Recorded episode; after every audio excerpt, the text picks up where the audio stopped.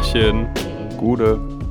Hallo und herzlich willkommen zur zehnten Folge des Dies das Casuals Podcast, eurer Therapiestunde für Kaufsüchtige mit Amon und Fiete.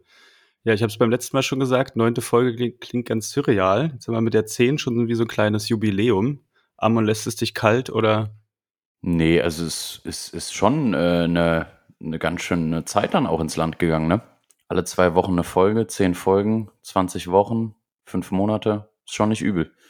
Genau, als wir uns das erste Mal getroffen haben bei mir zum Aufnehmen, war es irgendwie so ein richtig grauer, verregneter Märztag oder sowas, ne? Du hast Pizza mitgebracht. Äh, ja, heute sitzen wir hier in kurzen Hosen und äh, gelben T-Shirts, aber dazu gleich mehr. Aber wir sitzen nicht alleine da. Wir haben ja eigentlich gesagt, alle drei Folgen haben wir einen Gast dabei, aber was interessiert uns unser Geschwätz von gestern? Wir brechen einfach mit dem Tonus und haben jetzt wieder einen Gast dabei. Und zwar ist es der gute Mirko von Casual Couture. Herzlich willkommen. Moin. Ja, Mirko, willst du direkt mal was zu dir sagen? Wie, warum könntest du relevant für diesen Podcast sein? Das ist natürlich jetzt Fangfrage, aber. Das ist tatsächlich eine gute Frage. Das könnte vielleicht daran liegen, dass ich ein Geschäft betreibe, in dem es sehr viele Textilien zu erwerben gibt, die hier schon des Öfter Thema der Sendung waren. Ja, ich wittere da auch einen kausalen Zusammenhang. Amon, hast du noch was zum Start zu sagen oder wollen wir direkt mal auf, unser, auf unsere Outfits schauen? Ja, Abfahrt. Abfahrt. Kein Mann der großen Worte. äh, Mirko, du als Gast hast natürlich immer die, äh, äh, den Vorrang. Insofern sag uns mal bitte, was du anhast oder was du gern anhättest. was ich gern anhätte, ist gut. Es ist tatsächlich so, dass wir, da wir heute Sonntag haben, ich eigentlich sonntags fast nie Schuhe trage. Es sei denn, äh, ich bin wandern, dann sind es halt Wanderschuhe, aber meine normalen Trainer, die ich unter der Woche trage, bleiben sonntags meistens im Keller stehen. Aber heute für die Aufnahme habe ich mich tatsächlich extra ins Büro begeben und dafür musste ich natürlich Schuhe anziehen. Deswegen fangen wir mal bei den spektakulären Schuhen an, die ich heute trage. Und das ist tatsächlich ein Adidas Originals Samba. Sehr klassisch. Das klingt jetzt total, total banal, aber das ist nach wie vor nicht nur einer meiner Lieblingsschuhe, sondern ist auch tatsächlich einer der meistgetragensten Schuhe, die ich so habe. Ich habe, ähm, wer mir auf Instagram folgt, auf meinem Privatprofil, ich habe dieses Jahr mit mir selber ein Trainer Sorting Out Battle laufen. Das heißt, ich habe äh, Ende letzten Jahres ein neues Schuhregal im Keller gebaut, weil es einfach äh, Ausmaße annahm die, äh, ja, es passte nichts mehr rein. Deswegen habe ich gesagt, äh, ich muss dieses Jahr alle meine Schuhe tragen und jeden, den ich nicht trage, werde ich am Ende oder Anfang des nächsten Jahres verkaufen. Und äh, für jeden Schuh, den ich mir neu kaufe dieses Jahr, muss ich halt auch einen anderen Schuh wieder verkaufen. Und das funktioniert ganz gut. Im Moment bin ich im Soll und der Samba ist, äh, jetzt wurde gerade überholt von einem äh, ML574 von New Balance in der Masse und der Diadora Borg Elite sind da auch oben mit bei, aber ansonsten ist der Samba als Modell tatsächlich das meistgetragenste Modell. Genau, und äh, ich habe natürlich jetzt nicht irgendeinen Samba, ich besitze natürlich auch viele Samba-Modelle. In dem Fall habe ich den Samba Copacabana, so haben wir ihn selbst betitelt, weil dieser Samba hat die Farbe Weinrot mit, ich nenne sie, also es ist wahrscheinlich beige, aber ich würde sie goldene Streifen nennen und damit ist es quasi, sind das die Farben unseres Stores. Und ähm, da haben wir damals, als der rausgekommen ist, so ein kleines Pack draus gemacht mit einem Poster, was Jens Wagner für uns designt hat. Und ein Pin gab es dazu und Aufkleber und so weiter. So wie jetzt auch bei dem Torino-Release, oder wie? Genau, wir machen das ja bei den, ich, also ohne es vorwegzunehmen, die Planbarkeit bei Adidas ist ein bisschen schwierig. Trotzdem haben wir uns halt eigentlich gesagt, für alle Sonderrelease, die es gibt, wie jetzt aktuell der Torino, der gerade rausgekommen ist, gibt es halt immer ein Poster. Früher haben wir es ein bisschen aufwendiger gemacht. Früher hatten wir bei den ersten Spezialkollektionen und damals, als der Köln und der Berlin rausgekommen sind, haben wir noch äh, Stoffbeutel gemacht und irgendwann gab es auch mal Gym-Sacks. Das ist aber natürlich auch ein Kostenfaktor und da es bei Adidas leider so ist, dass oftmals Schuhe, die bestellt und bestätigt sind, dann doch nicht kommen, ähm, hätte man im Zweifelsfall da, was weiß ich, hunderte äh, Jutebeutel rumliegen, mit denen man nichts mehr machen kann. Deswegen sind wir irgendwann auf Poster umgestiegen und äh, die erfreuen sich auch einer großen Beliebtheit. Hattet ihr dieses legendäre Schlammpfützenspringer-Video eigentlich gemacht oder war das von jemand anders? nee, das war tatsächlich.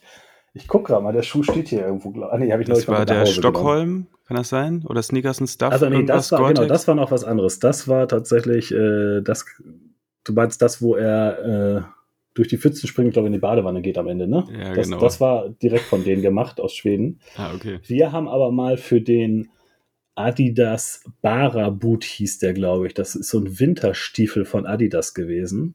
Den haben wir mal gehabt. Muss man mögen, wirklich. Der war in so komischen Olivtönen mit Orange.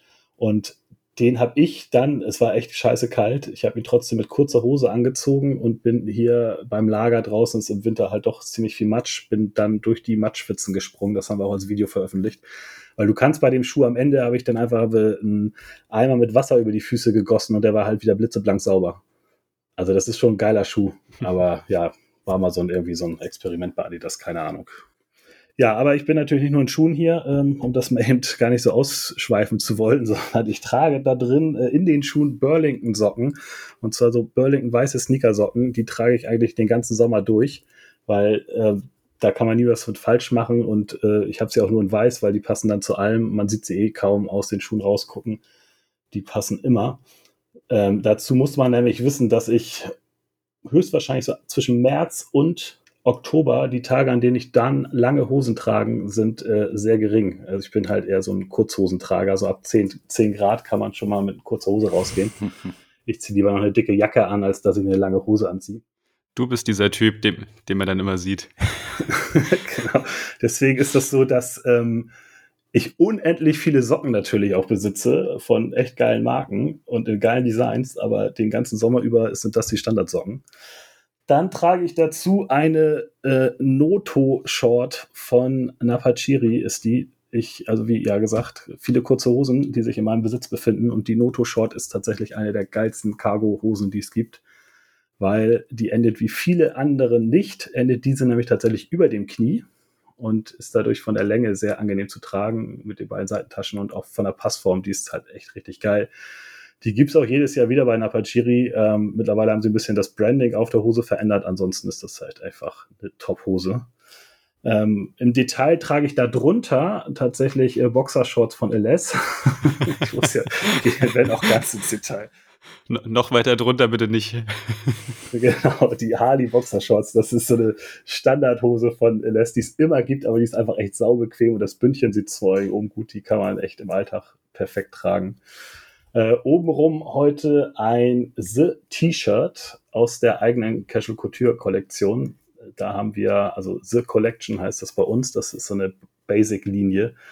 Und als wir damals uns an die Namensfindung gemacht haben, wollten wir jetzt nicht einfach nur T-Shirt oder Sweatshirt nennen, sondern das heißt dann halt The T-Shirt und The Sweatshirt, weil es einfach das T-Shirt ist, was du täglich tragen kannst. Die sind äh, aus Bio-Baumwolle und Fairtrade und sonstiges und haben halt nur ganz minimalistisches Design mit einfach dem gestickten Löwen auf der Brust, wie man es jetzt auch bei Lylan Scott oder so kennt. Oder bei Lacoste, also ist so ein aufgesetzter Patch. Und äh, das äh, passend zu den Schuhen natürlich in einem dunklen Burgunditon, der ist so leicht meliert. Also es ist halt kein einfaches Weinrot dunkel, sondern es ist so ein spezieller Ton, den haben wir im letzten Winter gehabt in der Kollektion. Aktuell ist das alles bei uns, also T-Shirts gibt es jetzt auch noch, aktuell ist das halt alles ein bisschen sommerlicher gehalten. Und da drüber habe ich getragen, weil jetzt habe ich ihn gerade ausgezogen, weil es hier immer sehr warm ist, äh, einen CP Company Strickpullover in Navy. Wer meinen Kleiderschrank aufmacht, wird feststellen, dass sich dort ziemlich viele Navy Sweatshirts und Pullover befinden von diversen Marken. Und meine Freundin jedes Mal fragt, äh, wenn ich einen mitbringe, was ich damit will. Ich habe doch schon so viele. Und ich dann immer erklären muss, dass das ja ein ganz anderes Material ist oder irgendwas. ähm, dieser ist auch aus irgendeinem super tollen Material, der ist aber schon ein paar Jahre alt und ich konnte es heute tatsächlich nicht mehr ergründen, was es jetzt war. Er fühlt sich auf jeden Fall super an. Darf nur per Handwäsche gewaschen werden. Deswegen war es irgendwas Tolles.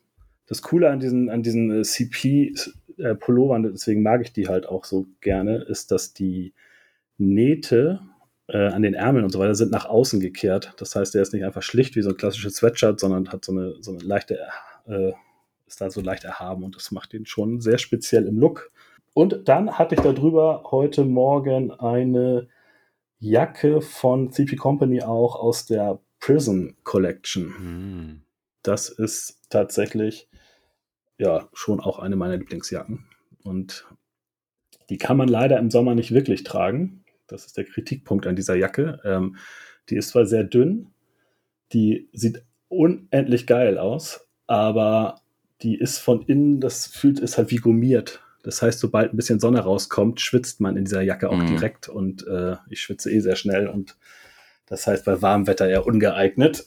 Aber ähm, dieses Material, wer das nicht kennt, Prism, das ist, äh, wurde im Dezember, jetzt muss ich gerade überlegen, Dezember 19 muss es gewesen sein, da war es so eine Kapsel, die CP rausgebracht hat, da gab es Winterjacken und dünne Jacken und Sweatshirts und eine Hose und so weiter.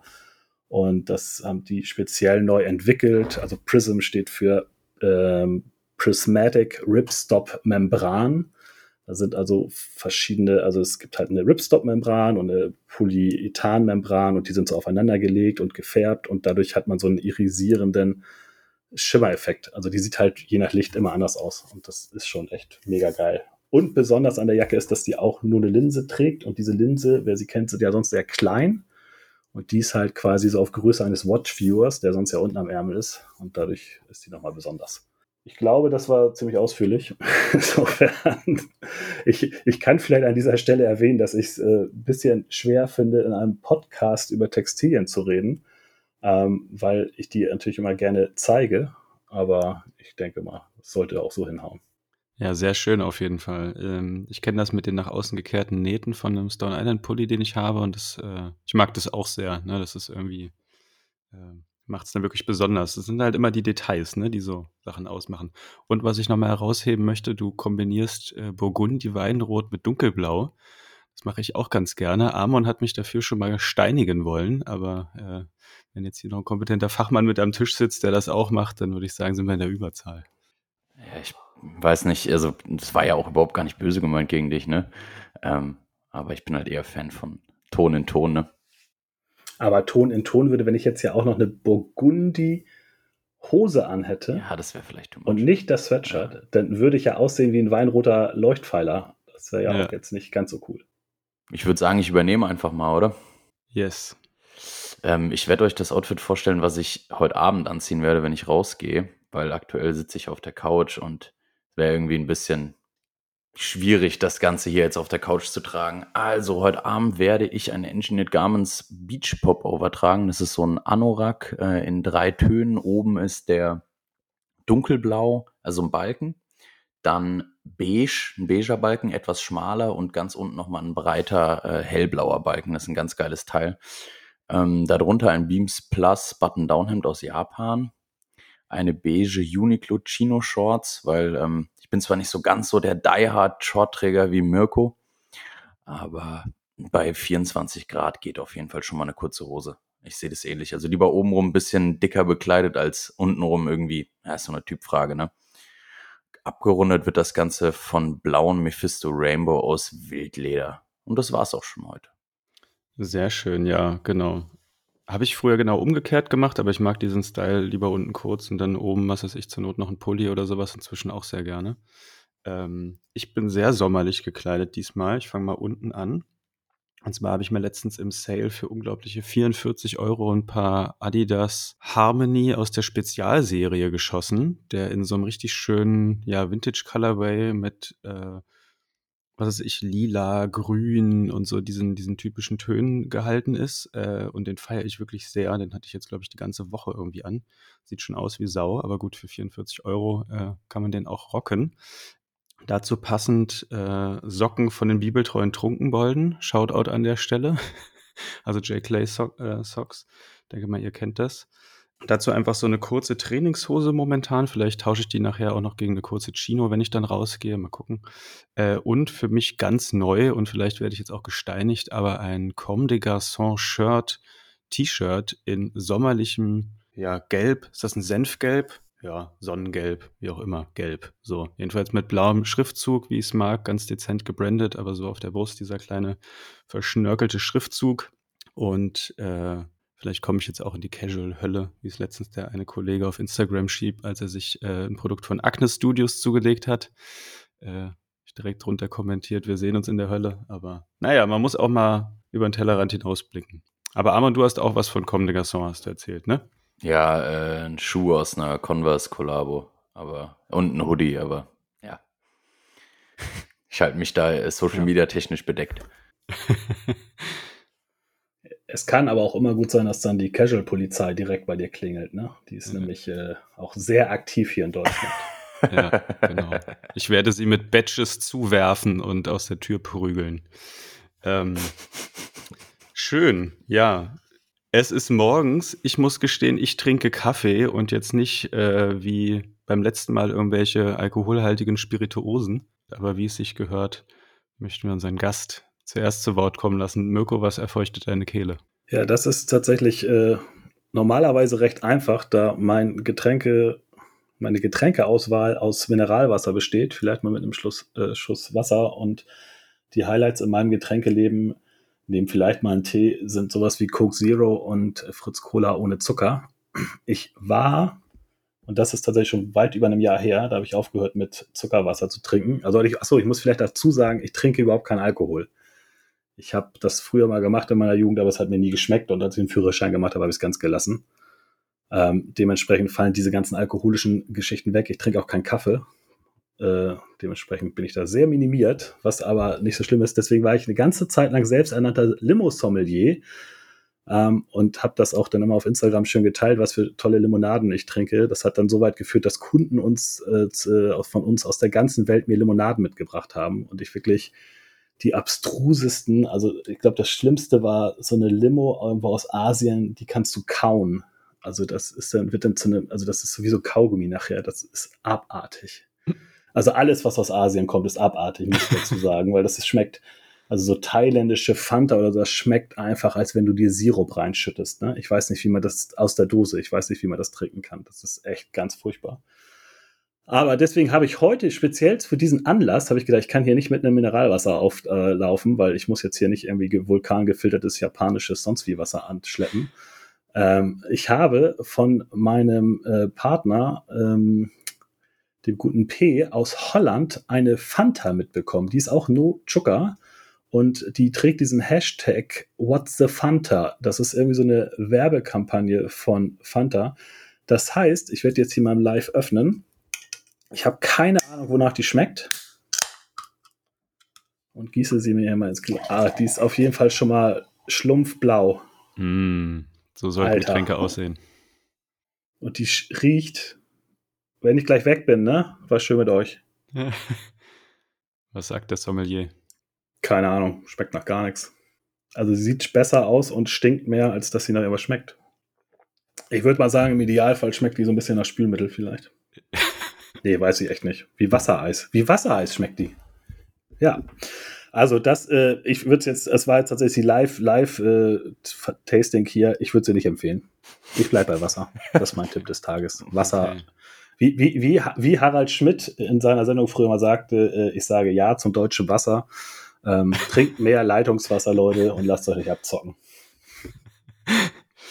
Ähm, ja, ich hatte diese What the Fanta auch schon mal, also wahrscheinlich jetzt nicht die holländische Edition, aber äh, und fand die ganz lecker, habe mich daraufhin mal belesen und äh, also ich werde jetzt nicht spoilern, wonach sie schmeckt, aber das ist ja so ein bisschen der Gag, ne? Man kann irgendwie äh, mitraten, wonach sie schmeckt und kann, glaube ich, sogar irgendwas gewinnen.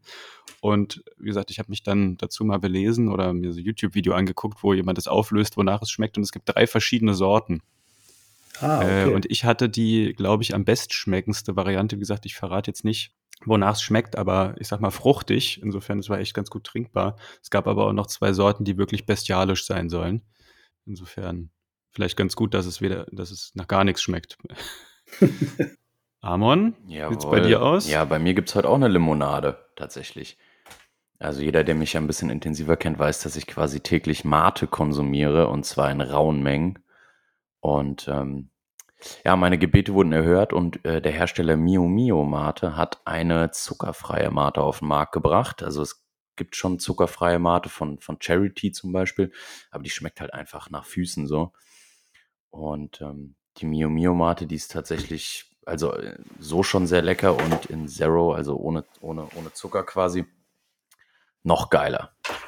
Die trinke ich jetzt mittlerweile, habe ich mir einen Kasten gegönnt und jeden Morgen auf dem Weg zur Arbeit wird die Flasche abgepumpt.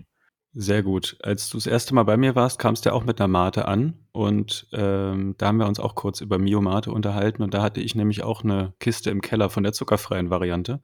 Ich feiere die auch, weil die schmeckt eigentlich fast genau wie die normale, aber ja, halt zuckerfrei. Und äh, mich würde mal interessieren, wo hast du die gekauft? Weil das ist nicht so einfach. Also ich habe die seitdem auch nicht mehr bekommen. Ähm, ich war in Bad Vilbel bei meinem Lieblingspizzaladen, bei der Lorenzo. Die dürfte vielleicht dem einen oder anderen aus Frankfurt und Umgebung im Begriff sein, weil die wirklich eine geniale Pizza haben. Und da gibt es einen riesigen Rewe-Getränkemarkt. Und die hatten ungelogen gefühlt jede Mate, die es Mhm. jemals gab. Und da habe ich die äh, im Kühlregal äh, gesehen. Okay, klingt gut. Ja. Stark, ja. Okay, na gut. Auf nach Bad Vilbel. Ähm, ich habe auch was Alkoholfreies. Dann haben wir hier mal so richtig koschere Sendung.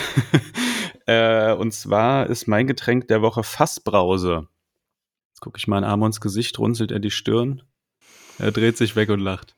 Ähm, nee, Fassbrause und zwar nicht die Fassbrause, wie sie jetzt von etlichen Großbrauereien und äh, was weiß ich, Getränkeherstellern aller Art gekapert wird, um sie dann mit Holunderblütensirup oder irgendwas zu versetzen, äh, was dann am Ende gar nichts mehr mit Fassbrause zu tun hat, sondern einfach irgendeine Limo ist, sondern wirklich die Berliner Fassbrause, wie sie äh, 1908 vom Chemiker Ludwig Schollwin erfunden wurde und äh, das auch nicht aus Spaß an der Freude, sondern weil er wahrscheinlich leidenschaftlicher Biertrinker war, wer kann es ihm verübeln, aber für seinen Sohn auch ein Getränk haben wollte, was dem Bier ähnelte, also was ein bisschen schäumt oben, was so von der Farbe rankommt. Und deswegen hat er das entwickelt und äh, ja, seitdem hat sich das ähm, über Umwege in die USA dann auch hierzulande ganz gut verbreitet und ist in Berlin wirklich so ein Traditionsgetränk, kann man sagen. Laut Wikipedia-Artikel wird es auch als Sportmolle bezeichnet. Den Begriff kannte ich jetzt nicht, aber möchte ich, glaube ich, fast einführen. Ich finde den nämlich sehr gut. Äh, ich zisch mir kleine Sportmolle. Und ähm, das Ganze trinke ich am liebsten von der Firma Rixdorfer. Äh, Rixdorf ist die alte Bezeichnung für den Bezirk Neukölln, wer das nicht kennt. Und äh, die ist richtig lecker. Gibt's aber auch von Spreequell ähm, oder, was ich letztens getrunken habe, als ich mal wieder in Berlin war, von Kreuzbär. Das ist eine Variante mit Koffein. Die schmeckt mir jetzt nicht so gut. Also äh, Rixdorfer ist mit Abstand die beste, ist so babsüß. Wer schon mal Sambuka oder Pfeffi verkippt hat und dachte, das klebt wie Pumakacke, der hat noch keine Rixdorfer Fassbrause mal irgendwo verkleckert. Also damit kannst du Schuhe neu besohlen. Das ist wirklich, äh, ja, zuckerhaltig hoch 10, klebt dementsprechend, aber schmeckt auch sehr lecker. Mirko, hast du auch schon Fassbrause-Erfahrung als Limo- Limo-Sommelier? Nee, als äh, Kindheitserinnerung, wie heißt die? Almdudler heißt die, glaube ich, ne? Das ist so für mich irgendwie die Kult-Fassbrause. Das ist was anderes, glaube ich. Das ist so eine Schweizer Kräuter-Limo. Geht aber in eine ähnliche Aber Richtung. nicht auch? Ich bin da tatsächlich ganz sicher. Aber ich meine, Fassbrause ist sowas, was man irgendwie früher, wenn ich mit meinen Eltern in Österreich im Urlaub war, das, da gab es, glaube ich, immer Fassbrause. Ansonsten habe ich, also die die du gerade geschrieben hast, kenne ich nicht. Ich bin auch, glaube ich, nicht so der, nee, Fassbrause. Also, Okay. weil ich eher diesen Kräutergeschmack im Hinterkopf habe. Aber vielleicht liege ich da auch vollkommen falsch. Guck mal, ich bin doch kein so guter Limo-Sommelier, glaube ich. Bin ja auch raus aus dem Business. Eingerostet. Abstinenzler. Ja. Nee, es ist auch kräuterig. Es ist irgendwie mit Süßholzwurzelextrakt und so, aber ich glaube, Almdudler ist noch mal was anderes. Aber um jetzt nicht ganz so schlecht darzustellen, kann ich ja doch vielleicht noch mal kurz äh, hier mein Limo-Nerd-Wissen raustun. Und Hau zwar, raus. wisst ihr äh, oder wo Fanta überhaupt herkommt? Ja, das war nach dem Krieg. Gab es kein, gab es irgendwas nicht. Da gab es alles nicht wahrscheinlich. Und da wurde irgendwie aus Sägespänen oder Holzextrakt oder so mit ein bisschen irgendwas Ah. wurde irgend so eine Brause zusammengekippt, oder? ja, so, so fast. Also, Auf jeden Fall irgendwas nach dem Krieg und es- also, also Coca-Cola ist ja äh, nun, also da gehört Fanta ja zu, ist natürlich ein amerikanisches Unternehmen und ähm, das war äh, im Jahre 1940 tatsächlich, also noch, äh, Ah, okay. wann ist der Krieg ausgebrochen? 39? 39, ja. Gesch Geschichtswissen hier wieder. Also tatsächlich zum Anfang des Krieges äh, war äh, Rohstoffknappheit, sodass Coca-Cola keine äh, Cola mehr in Deutschland produzieren konnte. Und deswegen war es tatsächlich ein deutscher Coca-Cola-Chemiker, der dann die Fanta erfunden hat. Und die bestand nämlich am Anfang, hat die nicht viel mit der Fanta heute zu tun, sondern die bestand eher aus Molkeprodukten. Molke so, war es, nicht Holz. mit Ja, äh, okay. Apfelresten und so Fruchtkonzentraten und so weiter. Und äh, hat sich dann erst später zu dem entwickelt, was es heute ist. Es gab irgendwann mal vor, boah, ich kann es gar nicht sagen, fünf Jahre, keine Ahnung, da gab es auch mal so eine Retro-Fanta, die hatte so kleine, braune, richtig kultige Flaschen.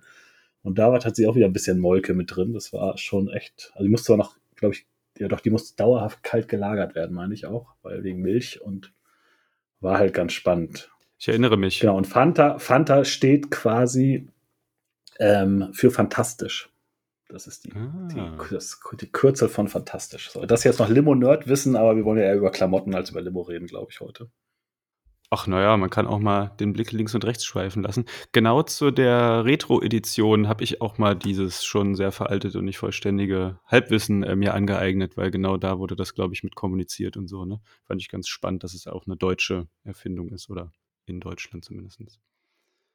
Sehr schön. Entdeckung der Woche. Ich habe mir sagen lassen, das geht heute auch mal ein bisschen über den Tellerrand hinaus. Also heute die breit aufgestellte Sendung. Mirko, schieß los. Ja, äh, also ich habe tatsächlich zwei Sachen sogar vielleicht, weil ich dachte, also ich habe einmal, weil ich das mir gerade so im Kopf noch ist, ich habe äh, kürzlich, als ich dann doch mal äh, mich wieder am Wochenende in die große Stadt Hamburg gewagt habe, ansonsten bin ich ja sehr isoliert äh, aktuell unterwegs, ähm, habe ich die OZM-Galerie besucht. Das ist so ein äh, Kunstspace, den gibt es schon ziemlich lange. Den gab es früher in einem äh, berühmten Schanzenviertel in Hamburg, wo äh, Heimkind heißt der Macher oder der Kopf hinter des Ganzen oder ehemals DJ Heimkind, heute eigentlich nur noch Heimkind, ähm, der dort internationale Street Art und Graffiti-Künstler versammelt und dementsprechend immer schon einen richtig geilen alternativen Kunstspace geschaffen hat. Das war auch zum Beispiel oder ist bis heute die einzige Galerie, die äh, Ortsbilder zeigen darf. Also wer den, den Hamburger Künstler ja. kennt, wahrscheinlich jeder ja. Streetwear-Künstler, mittlerweile ja verstorben. Und das war so der Einzige, der mit ihm quasi immer in Kontakt stand und so weiter. Und deswegen gibt es auch in der neuen OZM-Galerie tatsächlich noch Original Kunstwerke, die es sonst eigentlich nicht gibt, weil der ja nur das Stadtbild bemalt hat. Ähm, die bauen und deswegen äh, war ich neulich da. Also ein Freund von mir, ein sehr guter Freund von mir, auch ein, einer der Graffiti-Maler hier aus Hamburg, der ist da sehr aktiv mit in diesem Projekt. Die gestalten gerade ein ehemaliges Hotel in Hammerbrook, was ein Stadtteil ist in Hamburg, der unmittelbar nahe des Hauptbahnhofs liegt oder wie es dann auch in der Szene heißt Hammer Brooklyn, weil es äh, scheinbar irgendwelche vielen Parallelen zu Brooklyn gibt, nicht nur im Namen. Ähm, da gestalten die gerade ein ehemaliges Hotel, das dreieinhalbtausend Quadratmeter groß ist. Also das ist ein Riesenblock und der wird gerade umgestaltet zu einer komplett begehbaren Kunstgalerie, die im August öffnet. Das heißt, da werden dann halt Werke gezeigt von, ja, also Daim natürlich, ne? also Mirko Reiser, wer den sollte eigentlich jeder kennen, der sich mit Street Art beschäftigt. Ne? Ist äh, also auch ein Hamburger Künstler, der weltweit halt äh, malt, so für 3D-Graffitis be äh, berühmt ist. Da ist aber auch so äh, aus München zum Beispiel Lumit ist dabei. Wir haben, äh, da sind äh, Mia aus Russland. Also sind halt echt richtig krasse Namen und es ist wirklich so, du gehst unten in das Haus rein und bist in dem Kunstwerk, weil das gesamte Haus auch ein Kunstwerk ist. Es ist von außen schon komplett bemalt, es ist auch von der, vom, vom Dach aus. Also wenn du mit einer äh, Drohne über das Haus fliegst, hast du auch nochmal ein Kunstwerk. Also es ist einfach, der Innenhof ist bemalt. Und du gehst durch das ganze Haus, Stock für Stockwerk, hast immer unterschiedliche Galerie-Spaces, wo halt die einzelnen Künstler ausstellen und so weiter. Und das ist einfach mega faszinierend. Das Ganze wird gerade noch in 3D visualisiert. Also wer jetzt schon mal auf die Homepage gehen will, das ist echt richtig spannend, weil man kann da auch richtig viel nachlesen und geile Videos gucken und so weiter. Das ist äh, jetzt kein Buchtipp in dem Sinne, obwohl es, glaube ich, demnächst oder irgendwann auch nochmal ein Buch darüber geben wird.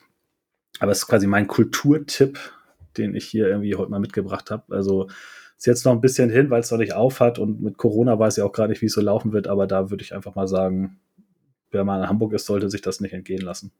Sehr, sehr cooler Tipp. Ich bin Mitte August in Hamburg. Weißt du, wie lange das offen hat? Weil dann würde ich dann nämlich auch mal vorbeischneiden. Ähm, da ich tatsächlich, also es ist, es heißt immer Mitte August öffnen die. Ich kann noch ah. nicht konkret sagen, wann das genau los sein wird. Es, es, auch, also es ist auch kein öffentlicher Space, sondern du musst dann äh, dich anmelden und mit einer Einladung. Also es ist echt abgedreht. Vor allem, das fällt okay. mir gerade noch ein, es, es wird eine KI in das Ganze installiert, eine künstliche Intelligenz, die mit dir, während du dieses Haus betrittst, interagiert. Also oh. die wächst, also die, du betrittst das Haus und die lernt auch den, äh, also ich habe mit dem, mit dem Künstler, der das gerade macht, habe ich da auch gesprochen, ähm, die, die lernt die Bewegung, die du machst und wo du verweilst und so weiter und so fort. Und das äh, passt das Ganze dann wieder total spacig an. Also es ist schon echt eine richtig krasse Nummer. Also vor allen Dingen, weil das so ein Gesamtkunstwerk ist und es ist halt, ne, ähnlich, äh, es ist ja immer so ein bisschen umstritten, ne? So Street Art in eine Galerie zu holen, ne, wird ja von so Hardcore Street Art Leuten natürlich immer so, ja, nee, es ist ja eigentlich vergängliche Kunst. Also wenn ich halt einen Train bemale, kommt irgendwann die Reinigung und macht den Zug wieder sauber. Das, äh, oder auch an der Autobahnbrücke ist es ja eigentlich eher so, dass da irgendwann irgendwie da jemand rübergeht oder die Stadtreinigung kommt. Und in dem Fall kreieren die jetzt ein riesen Kunstwerk, was aber auch temporär ist. Also dieses Haus wird irgendwann abgerissen.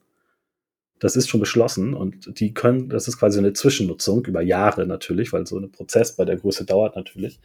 Und das ist quasi jetzt äh, eine völlig überdimensionierte temporäre Kunstinstallation. So kann man es vielleicht sagen.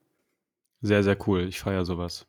Ja, und ich habe sonst, ich habe, äh, um dann doch noch einen Buchtipp, weil ich dachte, ich kann ja nicht nur mit Kunst auf und äh, total intellektuell rüberkommen, habe ich jetzt doch noch einen Buchtipp mitgebracht, der allerdings auch nichts mit Mode und Textil zu tun hat. Also, weil ihr habt hier tatsächlich schon sehr viele gute Bücher vorgestellt, die ich auch, äh, glaube ich, alle selbst besitze, wahrscheinlich. Äh, oder auch gerade rechts neben mir hier viele davon liegen.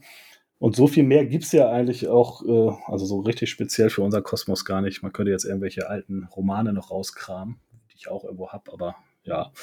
Nee, ich habe mir tatsächlich neulich ein Buch zugelegt von Michael Connelly. Das ist ein Roman, der heißt Schwarzes Echo. Ähm, und das ist der Auftakt einer Buchserie, die der geschrieben hat. Äh, und zwar ist es die Harry Bosch Krimiserie. Das ist jetzt vielleicht was, wo man sagt, hey, was, was willst du jetzt hier mit dem Krimiroman? Das hat aber den Hintergrund, es gibt auf Amazon Prime gibt es eine Fernsehserie, die heißt Bosch. Ja. Und das ist eine der geilsten Serien, äh, die es irgendwie gibt. Also, weil er ist halt so ein, ha, ich sag mal, ein bisschen unorthodox agierender Polizeidetektiv, äh, der am Anfang auch so in Ungnade gefallen ist und dann sich erstmal wieder hocharbeiten muss und ja, halt gerne aneckt. Ähm, das ist einfach, also von der Story ist es halt cool gemacht, aber auch für mich ist das faszinierend dieser ganzen Geschichte das Szenenbild. Also das ist einfach geil gefilmt, geil in Szene gesetzt und dann entscheidend auch ähm, die Musik des Ganzen. Also er ist sehr großer Jazz-Fan und ich muss tatsächlich ganz ehrlich gestehen, dass ich, obwohl ich eher so vom Hardcore und Ska und Reggae, Punk, Soul sind so meine Musikrichtung eigentlich, ich tatsächlich über diese Serie angefangen habe, endlich Jazz zu hören.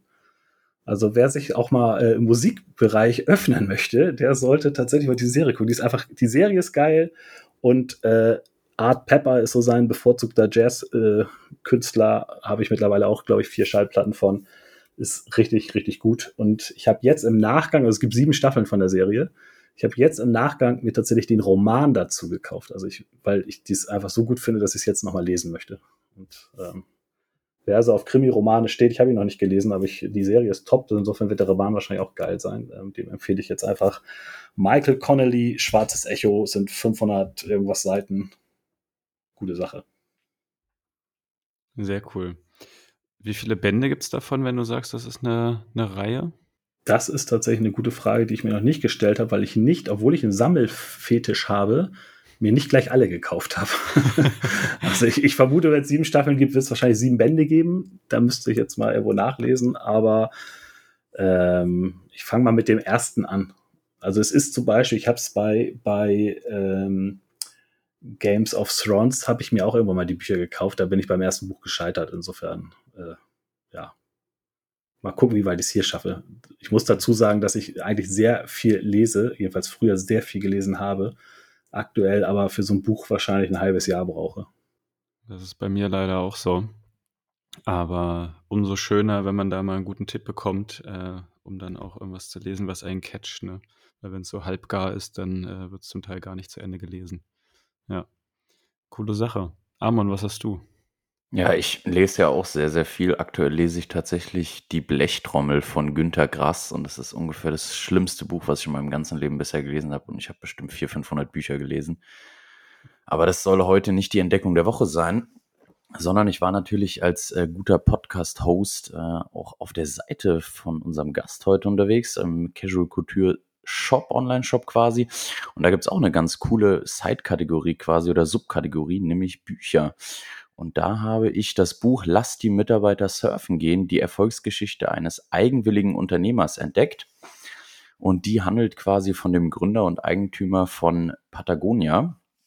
Ähm, das ist jetzt die überarbeitete Auflage, meine ich, zum zehnjährigen Jubiläum der, der Erstausgabe, wenn ich mich nicht ganz täusche.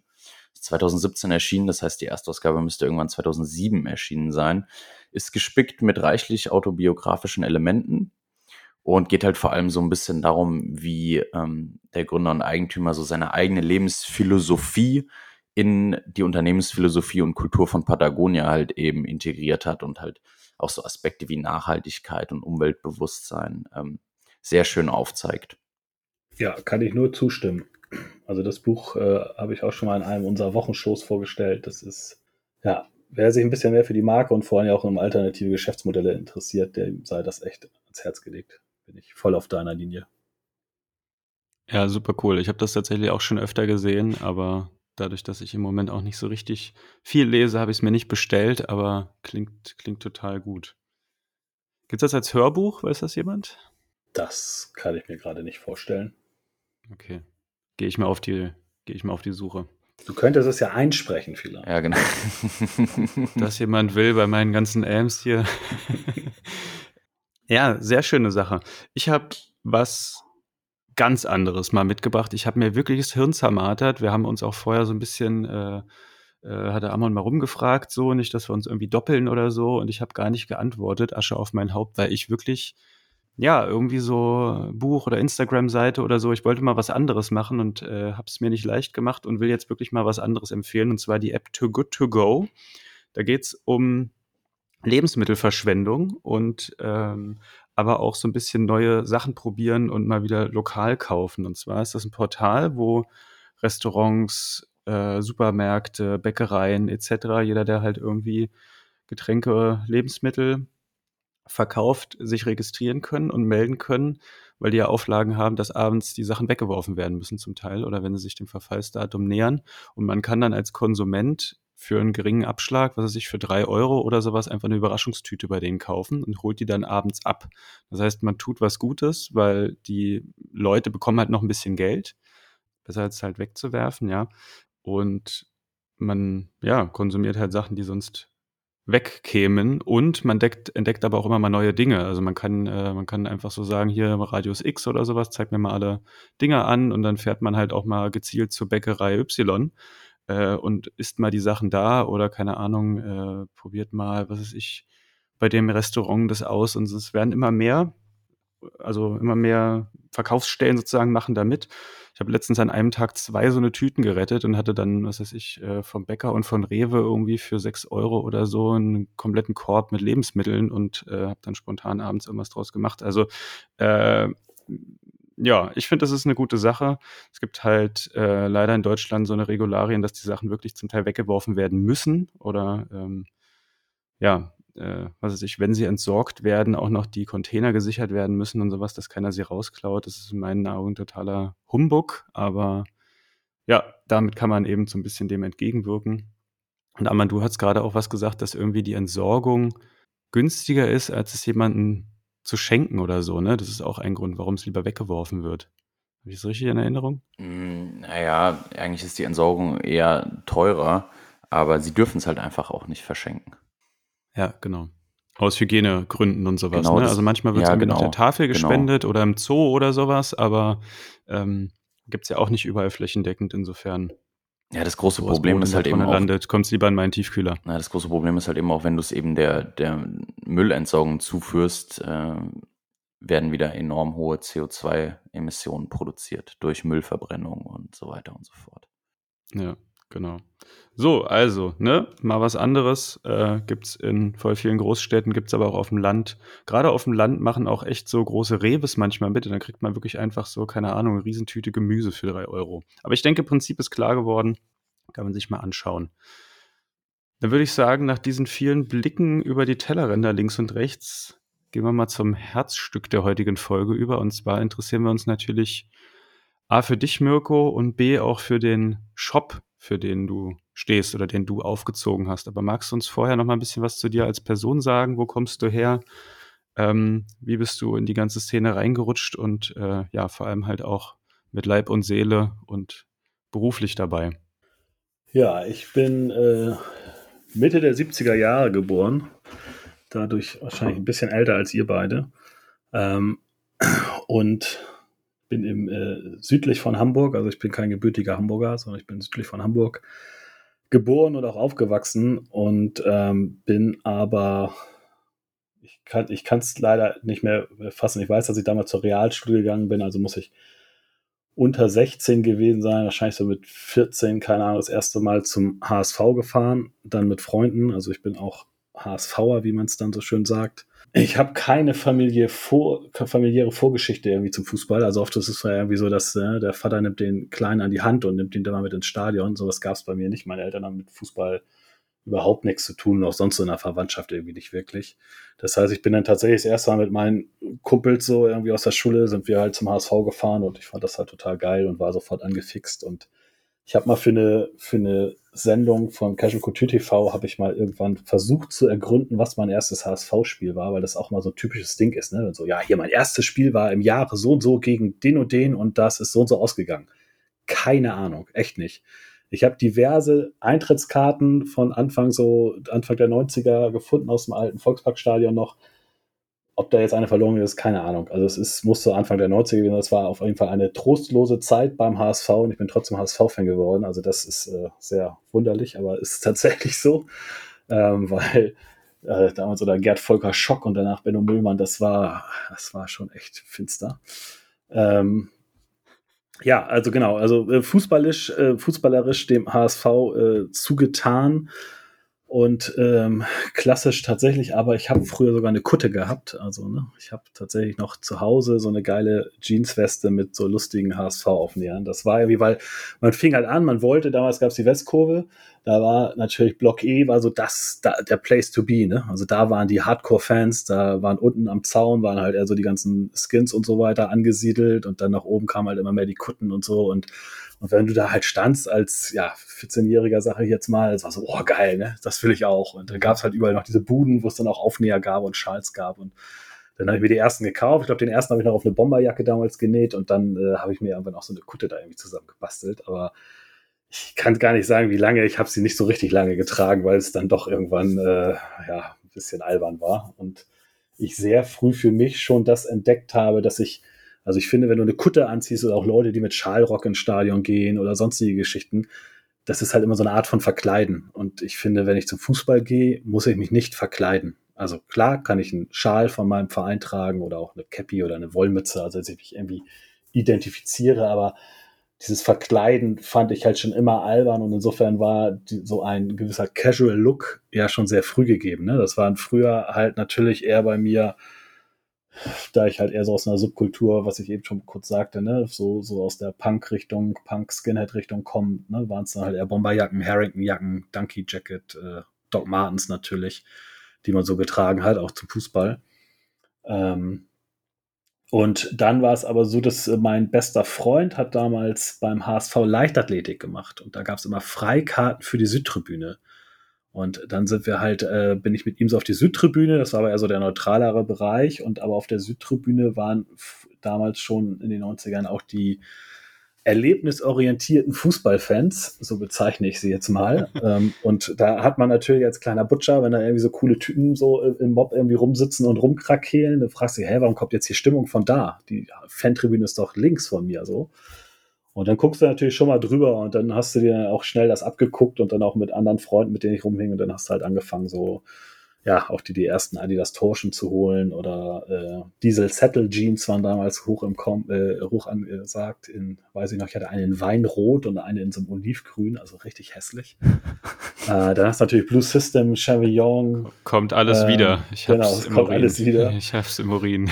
genau, also halt, ja, genau. Gerade so Chevillon war echt eine meiner absoluten Lieblingsmarken damals ja, das waren so, ja, das waren irgendwie so die 90er und ich habe dann aber auch tatsächlich irgendwann auf diesen ganzen Krams auch gar keinen Bock mehr gehabt, habe das alles verkauft. Also ich besitze von damals noch ein einziges Blue System T-Shirt irgendwo. Ähm, ansonsten habe ich das alles verkauft und ich habe mich auch nie, also weil du eben sagtest, ja, so wann bin ich in diese Subkultur oder irgendwas eingestiegen. Ich bezeichne, also ich würde mich auch heute nicht als Casual bezeichnen, weil ich bezeichne mich grundsätzlich irgendwie nicht als irgendwas, sondern und dafür war ich auch zu vielen Subkulturen unterwegs. Also ich kann mir gut, ich war halt Skinhead, ne? Also als Skinhead würde ich mich halt schon bezeichnen. Also was ich halt damals war. Ich bin halt kein Skinhead mehr, weil ich halt Haare auf dem Kopf habe. Das ist einfach eine ganz klare Geschichte so. Ne? Ich kann kein Skinhead mit Haaren sein. Ähm, ist aber auch egal. Ich bin auch ganz lange Roller gefahren und dann könnte mich jetzt äh, auch Scooterist nennen oder irgendwas. Ich habe auch noch diverse Lambretta und Vespa zu Hause, aber ich habe das noch nie.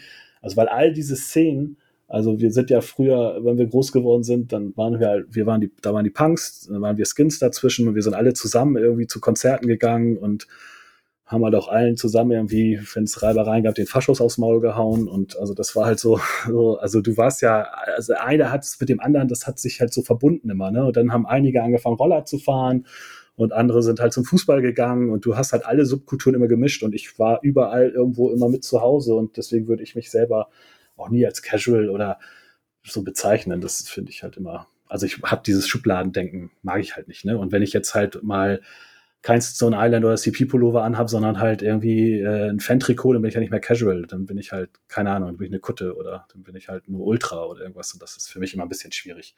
Grundsätzlich beschäftige ich mich aber natürlich sehr lange mit der Thematik. Ich habe ähm, im Jahr 2004 habe ich angefangen für den HSV zu arbeiten. Ich habe halt zehn Jahre für den Verein gearbeitet und habe auch davor war ich Handelsvertreter für Textilien und habe halt quasi so Shops wie mir dann die Klamotten verkauft. Und mit den Beziehungen dann aus der Zeit habe ich mir halt dann immer irgendwie schon noch Klamotten besorgt und hatte vor meinem Büro damals so einen Spind, wo ich dann mich mit Freunden verabredet habe und habe vor den Heimspielen ja, Stone Island, Burberry, Henry Lloyd, all solche Sachen quasi an die Leute verkauft. Du konntest es damals noch nicht kaufen. Das war so ja, Mitte der Nullerjahre jetzt in dem aktuellen Jahrhundert. Da gab es halt, gab es in Deutschland, das konntest halt irgendwo bestellen, aber es war halt echt eher selten. Und äh, ich hatte halt nach Italien noch ganz gute Kontakte, noch nach England und dann habe ich halt, was weiß ich, so Stone Island Pullover vorher. Ich habe gesagt, ja, ich habe die und die Größe, die und die Farbe und die Leute kommen und die Sachen aus dem Schrank gekauft. Das war halt so mein erster kleiner Casual Store beim HSV im Stadion. Ähm, und ja, dann, ich überlege gerade, wie es groß, also modetechnisch, klar, Mode hat mich immer interessiert, Mode war auch immer dabei, aber es gab auch Zeiten, da habe ich wahrscheinlich irgendwelche anderen Marken getragen. Also was mich am längsten wahrscheinlich als Marke begleitet, ist sowas wie Ben Sherman oder, oder Fred Perry. Habe ich früher auch viel getragen, heute überhaupt nicht mehr, aber es hat auch andere Beweggründe. Ähm, ja, ich sag mal so, ja, mit, dem, mit der Zeit beim HSV oder, oder was auch tatsächlich, was ich zum Beispiel, also, oder ich muss es anders noch sagen, die HSV-Szene, klar gibt es da Kutten und da gibt es auch ganz viele Normalo-Fans und alles, aber ich fand, die Szene war immer schon sehr britisch geprägt, ne? durch unsere Freundschaften zu den Glasgow Rangers oder es waren auch immer viele Leute, die irgendwie Freundschaften bei Millwall oder bei Chelsea oder auch zu Liverpool oder sowas hatten, so individuelle Geschichten. Dadurch hast du aber schon eine sehr britische Prägung, weil natürlich auch viele Engländer in der Stadt immer waren. Und dadurch war es eigentlich immer so, ich sag mal, früher habe ich dann auch Carhartt-Jacken getragen, aber wenn du eine Carhartt-Jacke, so eine Carhartt-Regenjacke, die unterscheidet sich ja von der Optik nicht von einer Lylan Scott-Jacke oder irgendwas so, also vom Schnitt. Und dadurch ist es für mich auch ein Casual-Look, wenn du es vernünftig kombinierst. Und dadurch war das, also ich habe auch zum Beispiel äh, Tommy Hilfiger Hemden früher getragen, ne? Würde ich heute jetzt auch nicht unbedingt mehr machen, aber das war, die haben halt so geile Karos gehabt und das passte ja auch. Und ob da jetzt Tommy Hilfiger oder ein Ralph Lauren Reiter drauf ist oder ein Lacoste Krokodil, es bleibt ja vom Style der gleiche. Und wenn du es geschickt alles kombinierst, bist ja trotzdem du das Ganze. Ich habe die Diskussion diese Woche gerade gehabt, weil so eine komische Kundenanfrage, oder also das kann ich vielleicht als lustige Anekdote kurz zwischenschieben. Ne? Es, es hat ein Kunde uns geschrieben und hat gefragt, wenn ich jetzt bei euch so Casual-Marken kaufe, muss ich dann Gefahr laufen, dass wenn ich in der Stadt bin, dass ich dann einen auf die Fresse kriege? Also jetzt so direkt gesagt. Und da musste ich halt schon sehr schmunzeln. Ähm, aber ich kann das natürlich verstehen, wenn man äh, Casuals googelt und den Ursprung ne, des zivilen Kleidens, um vor der Polizei zu entgehen und sie zu prügeln, dann mag das wahrscheinlich die Mutter des 14-Jährigen, der sich dafür interessiert, eher ein bisschen äh, skurril finden und denken so, oh, auf gar keinen Fall darf mein Junge da einkaufen. Man wird direkt vom Postboten umgeboxt, wenn man sich nicht gerade macht. genau. Deswegen fand ich diese Frage ganz gut und es ist halt, und das muss ich halt einfach sagen, deswegen meinte ich auch eben diese anderen Marken. Ne? Es ist ja niemals die Klamotte, die den Casual oder dich ausmacht, sondern es bist ja immer du. Also wenn du halt irgendeinen Lauch in, in die Casual-Klamotte steckst, dann bleibt da halt ein Lauch. So, und wenn du halt einen, einen kernigen, coolen Typen in die Casual-Klamotte steckst, ja, dann ist es halt ein kerniger, cooler Typ. Und der würde aber wahrscheinlich genauso kernig typisch aussehen mit einem ganz schlichten T-Shirt, wo kein Brand drauf ist und sonstiges. Es ist ja der Typ. Und dazu kommt natürlich noch das Auftreten. Ne? Wenn ich mich, äh, keine Ahnung, in Camp David und Bugatti-Schuhe kleide und ich äh, stelle mich in wo, wo hier in eurer Heimat da in Frankfurt äh, nach Sachsenhausen ne, und nehme ich halt mit offener Hose, ja, kriege ich halt auf die Fresse.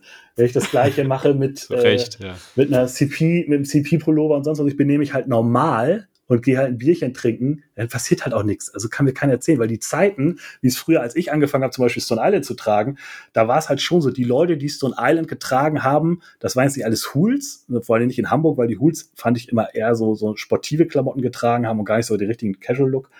Aber die Leute, die Stone Island getragen haben, waren halt schon die, die, wenn es dann drauf einkommt, auch nicht, nicht weglaufen würden. So, also mhm. du konntest das schon erkennen. Und wenn du in einem anderen Stadion gegangen bist, also ich weiß zum Beispiel, ich war immer mal in Groningen, da hat Rotterdam da gespielt, äh, und da bin ich halt mit den Groningen gewesen. Und da waren wir halt dann auch mit Groningern unterwegs. Ähm, und die meinten dann halt irgendwann so, jetzt, Jungs, müsst ihr eben kurz die Fresse halten, weil da vorne ist die entsprechende Kneipe und da stand halt vor der Kneipe entsprechend viele Jungs, die alle casual waren, alle Stone Island, sonst was anhatten. Und da wäre es halt scheißegal, mit wem wir da waren, weil wir halt Deutsche waren, hätten wir halt direkt was auf den Kopf gekriegt. Deswegen mussten wir da kurz leise sein. Und die Leute hast du halt, da war das Gesamtpaket, da war die Klamotte mit den Menschen da drin. So. Und nur die Klamotte macht ja kein, ja, potenzielles Angriffsziel, weil sonst könnte man jetzt ja in den großen Innenstädten jedem Dritten, der mit so einem Patch am Arm von Stone Island irgendwie einen auf die Nase geben. Ne? Gut, jetzt habe ich ein bisschen äh, ausgeschweift. Ähm, also ich habe, wie gesagt, beim HSV gearbeitet. Das Ganze ist äh, 2014 geendet. Das war so kurz nach der Ausgliederung und Umstrukturierung im Verein und so weiter und so fort. Müssen wir jetzt gar nicht weiter darauf angehen. Äh, auf jeden Fall wurde da HSV int, Plus. Int, genau, HSV Plus, genau. da wurde intern viel kaputt gemacht, auf jeden Fall. Unter anderem dann auch letztlich auch mein Arbeitsplatz eigentlich.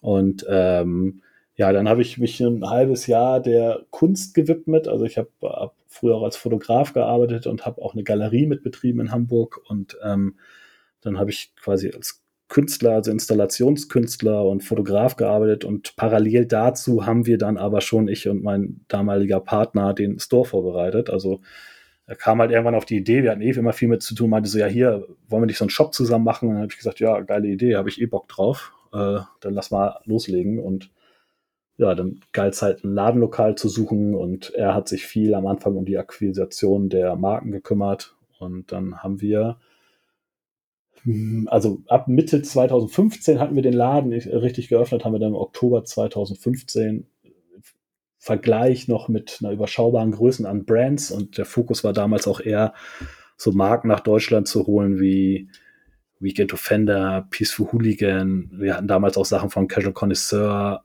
For Those Involved war so eine kleine Brand aus, aus England noch. Tuk Tuk hatten wir, die gibt es heute gar nicht mehr unter dem Namen. Also halt so Marken, die du in Deutschland nicht kriegst, die halt aber eine große Rolle spielen äh, in diesem Casual-Kosmos.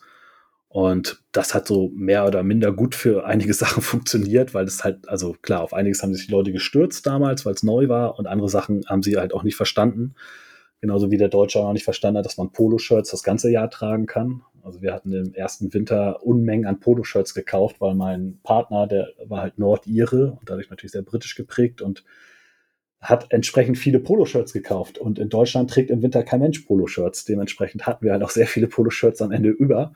Ähm, ja, aber das, also es waren alles, äh, ja, viel Erfahrung. Den Partner gibt es auch nicht mehr. Der hat es dann nach äh, einem Jahr das Unternehmen wieder verlassen. Und ja, ich, also ich wüsste jetzt gerade nicht, vielleicht zum Store kann ich ja vielleicht nachher noch ein bisschen was erzählen. Zu mir als Person. Was gibt es noch Spannendes zu berichten? Also jetzt in diesem Kontext, ich könnte wahrscheinlich sehr viel erzählen gerade, aber ähm, im Fußballkontext weiß ich nicht. Also meine Verbindung aus äh, Fotograf, ich habe 2009 habe ich tatsächlich, das hätte ich als Buchtipp heute reinbringen können. Ich habe 2009 tatsächlich auch ein Buch schon veröffentlicht. Ähm, das heißt äh, Hamburg Away heißt das Buch. Das ist äh, ein, äh, ein Jahr unterwegs mit den Fans des HSV, als glaube ich der Untertitel gewesen. Ähm, das war ein Jahresrückblick. Ähm, es war so, dass es früher immer beim HSV einen Jahresrückblick gab mit Bildern und Text und der Macher des Ganzen, ähm, ich weiß gar nicht mehr, ist glaube ich verstorben damals. Und dann äh, gab es irgendwie keinen Nachfolger. Und dann hat die HSV-Presseabteilung damals, ja, das machen wir dann im Nachgang so ganz entspannt. Und dann habe ich gesagt, nee, wenn du einen Jahresrückblick machen willst, musst du ihn ja parallel schreiben kannst dich nicht am Ende der Saison hinschreiben und noch ein ganzes Jahr wieder zusammenkleistern. Vor allem die Fotos waren, auch erstmal zusammenzutragen, ne? Also. Ja, also da haben die in dem Originalband waren es halt immer, da waren es natürlich irgendwelche Pressefotos dann von, also und viel Fokus aufs Spiel gerichtet, ne? Okay. Und ähm, dann habe ich irgendwie spontan die Idee entwickelt und habe gesagt, warum machen wir das Ganze nicht in Bildern und warum machen wir es nicht alles viel fanrelevanter und habe damit auch den typischen Fanfotografen, die wir so hatten in der Szene besprochen und ob die sich das vorstellen können und die konnten dann aber meine Vorstellung nicht so richtig visualisieren. Also habe ich mir dann in der Sommerpause 2008 habe ich mir dann Kameraequipment zugelegt und habe mir in der Zeit das äh, Fotografieren beigebracht und habe dann tatsächlich zur Rückrunde 2008 angefangen, äh, also ich bin eh vorher schon meist alle Auswärtsspiele gefahren und in dem Fall bin ich dann halt immer gefahren, stand dann nicht auf der Tribüne, sondern im Innenraum mit dem Rücken zum Spielfeld. Das ist etwas, was sehr schwer ist, kann ich euch nur sagen, weil du musstest ja quasi die ganze Zeit schon die Tribüne im Fokus haben. Und weil wenn das Tor fällt und du dich dann erst umdrehst, hast du halt den Moment des Fotos verpasst. Und insofern ist halt ein Bildband entstanden, der ein Saisonrückblick anhand der Fan-Emotionen, also der Gesichter und der Choreos und so weiter darstellt. Und in dem Jahr war der HSV tatsächlich mal ein bisschen erfolgreich. Ich glaube, wenn wir nicht in dem Jahr sowohl im Halbfinale des UEFA Cups und im Halbfinale des DFB-Pokals ausgeschieden wären, äh, uns irgendwann einen Titel gerissen hätte, wäre das Buch wahrscheinlich auch durch die Decke gegangen. So war es halt eine gute, also für mich, ich fand es sehr gute Auflage, die war auch super schnell vergriffen, also ist schon längst vergriffen, das Ganze. Ich hatte zum zehnjährigen Jubiläum mal überlegt, ob ich eine Neuauflage davon mache, aber dafür fehlt mir tatsächlich leider die Zeit. Ja, ansonsten, wenn ihr noch Fragen zu meiner Person habt, fragt gerne. Ich, ich würde sonst mit dem Monolog tatsächlich hier mal schließen, weil sonst ist der Podcast nämlich gleich rum.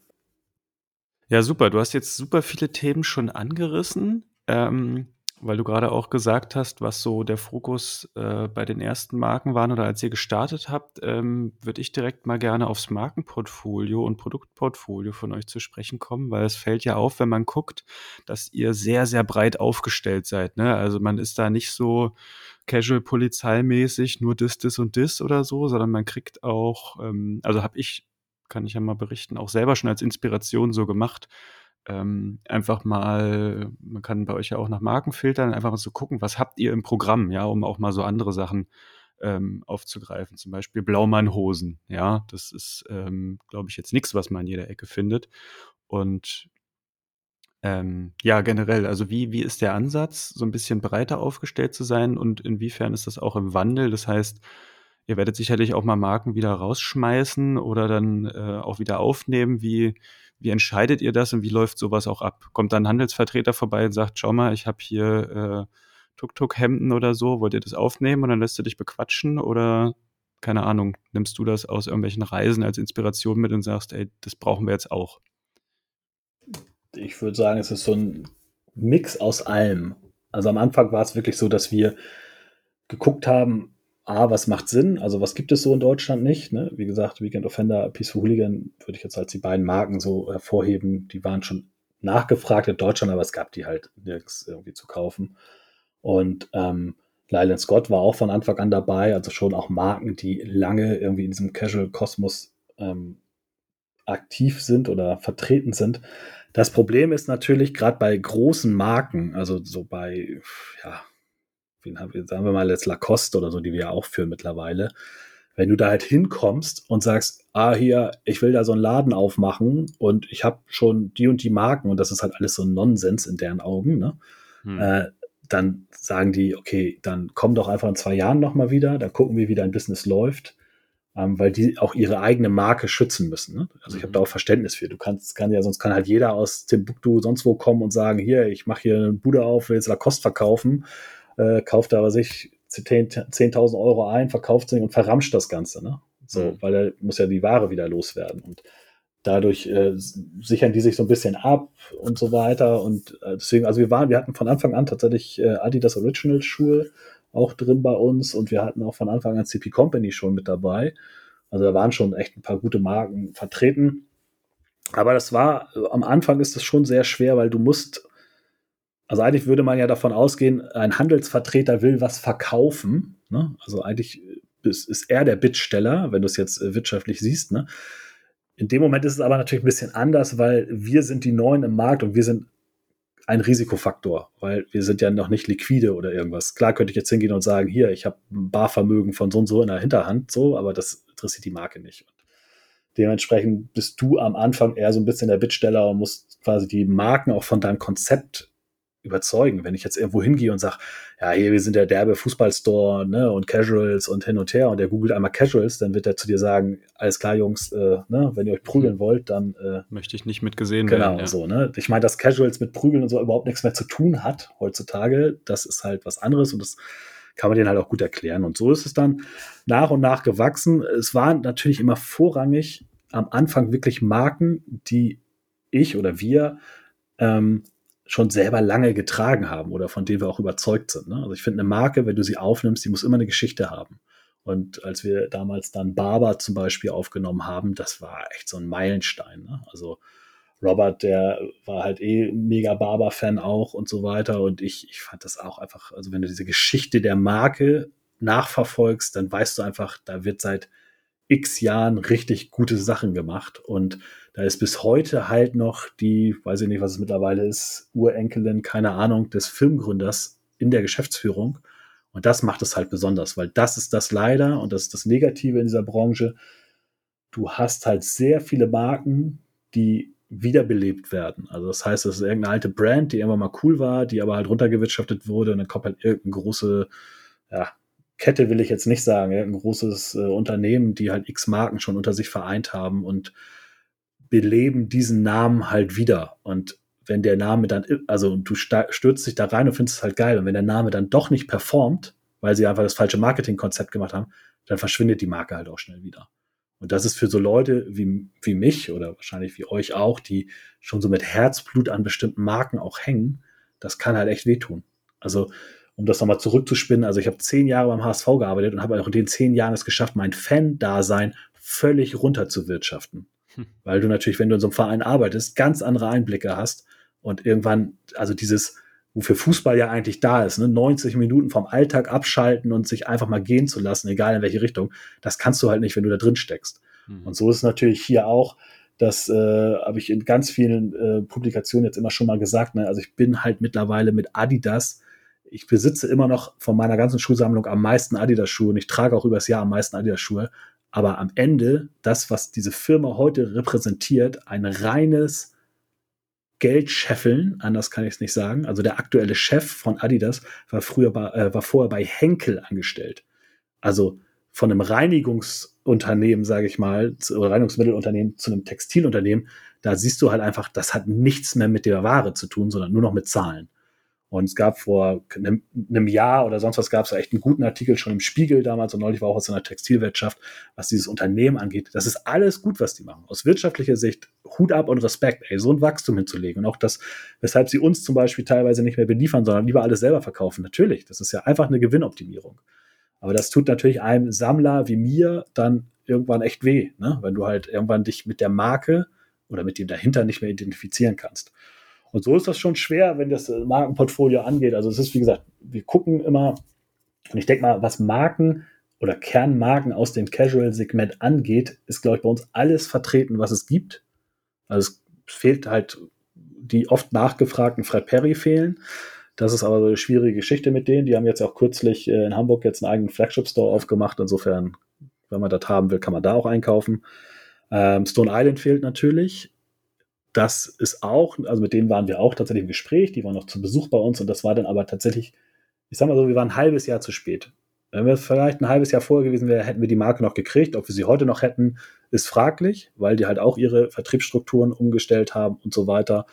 Und ähm, eine inoffizielle Aussage dann halt schon war, dass äh, unser Kernpublikum und die Ausrichtung unseres Stores nicht zum, zum Erscheinungsbild und Konzept von Stone Island mehr passt. So, mhm. und das kann ich so akzeptieren. Ich selber habe meine Stone Island Jacken auch irgendwann mal alle verkauft gehabt. Ich habe tatsächlich noch so ein geiles Retro-Teil gehabt immer ähm, und habe wirklich jetzt erst, ne, das kann ich tatsächlich sagen, ich habe mir jetzt erst so ein, zwei Teile nochmal wieder zugelegt, ähm, weil ich äh, mit dem, mit dem, mit der Neuerscheinung dieses Buch, was ihr auch schon mal in der Sendung hattet, das Storia, ist man natürlich noch mal ein bisschen angefixt und das ist ja im Kern nach wie vor eine mega geile Marke und auch die, die, äh, also ich stehe ja echt so auf Fabrics, ne? Also das, was die auch entwickeln an Stoffen und so weiter, ist einfach geil. Und ich brauche halt keine schwarze Stone Island Regenjacke und ich brauche auch keinen Navy Farm Stone Island Pulli, weil das kann ich von allen anderen Marken. Aber wenn ich halt irgendeine, ja, wie ich vorhin bei einer CP-Jacke meinte, so eine Prism-Jacke, die finde ich halt bei keinem anderen. Und das gleiche gibt's halt auch bei, bei Stone Island natürlich bestimmte Sachen, die du so nicht findest. Und wenn das passt, dann würde ich mir heute auch sowas zulegen. Obwohl ich halt sehr eingeschränkt bin im Tragen, weil ich trage eigentlich nur Marken, die ich auch verkaufe tatsächlich. Und ähm, wenn ich sie noch nicht verkaufe, dann bemühe ich mich, dass wir sie ins Sortiment aufnehmen, damit es irgendwie funktioniert. Ähm, ja, ja, und äh, jetzt habe ich wahrscheinlich gerade ein bisschen den Faden verloren. Ich überlege gerade zum Markenportfolio, weil, weil, du auch so ein paar Marken wie Blaumann Jeanshosen zum Beispiel angesprochen hast. Das ist natürlich keine Casual-Marke, aber diese Marke besticht einfach durch einfach eine komplette also die steht halt abseits allen anderen Jeansmarken. Weil das ist halt Hand, also ist halt nicht handgefertigt, also klar ja, handgefertigt, also es ist gefertigt in Deutschland. Und, und Leidenschaft genau, ne? irgendwo, ne? Genau, und ähm, Guido war auch schon mal bei uns zu Gast auf unserem YouTube-Kanal, haben wir so eine Sendung Fünf Fragen an und da referiert er, glaube ich, fast eine Stunde lang über Denim, über Herstellungsprozesse, über die Marke und so weiter. Und wenn du das, ey, da siehst du einfach, da steckt jemand hinter, der einfach so tief in der Materie ist und so ist auch das Produkt. Ich meine, du kriegst mhm. eine Raw Denim Jeans 15 Unzen, die kosten, jetzt sind sie gerade erhöht worden, ein bisschen im Preis, was tatsächlich der, dadurch, dass sie noch ökologischer geworden sind und ein bisschen die Produktionskosten gestiegen sind, sind sie, glaube ich, 10 Euro jetzt teurer geworden. Also sie kosten 260 Euro. Wenn ich das vergleiche mit irgendeiner äh, Japan-Brand oder sonst was aus diesem äh, Raw Denim-Markt, ist das halt absolut ein Schnäppchen. Und so eine Hose hält locker 20 Jahre. Also das ist wenn du dich nicht verformst in 20 Jahren, was eher wahrscheinlich der Fall ist, die Hose wird halt halten. Ne? Und das ist halt echt geil. Wir haben, glaube ich, in all der Zeit mal eine Lasche, die mal abgerissen war, die wurde dann halt sofort vor denen repariert, auch und alles. Mhm. Ne? Sonst war da noch nie was mit. Und dazu kommt noch, die haben dann, weil sie natürlich ähm, irgendwie, also ja, aus diesem, das ist auch ein Nerdmarkt, ne? Also diese Raw Denim Markt, das sind auch alles Nerds, ne? Also diese Vintage-Klamotten, was auch immer Leute da.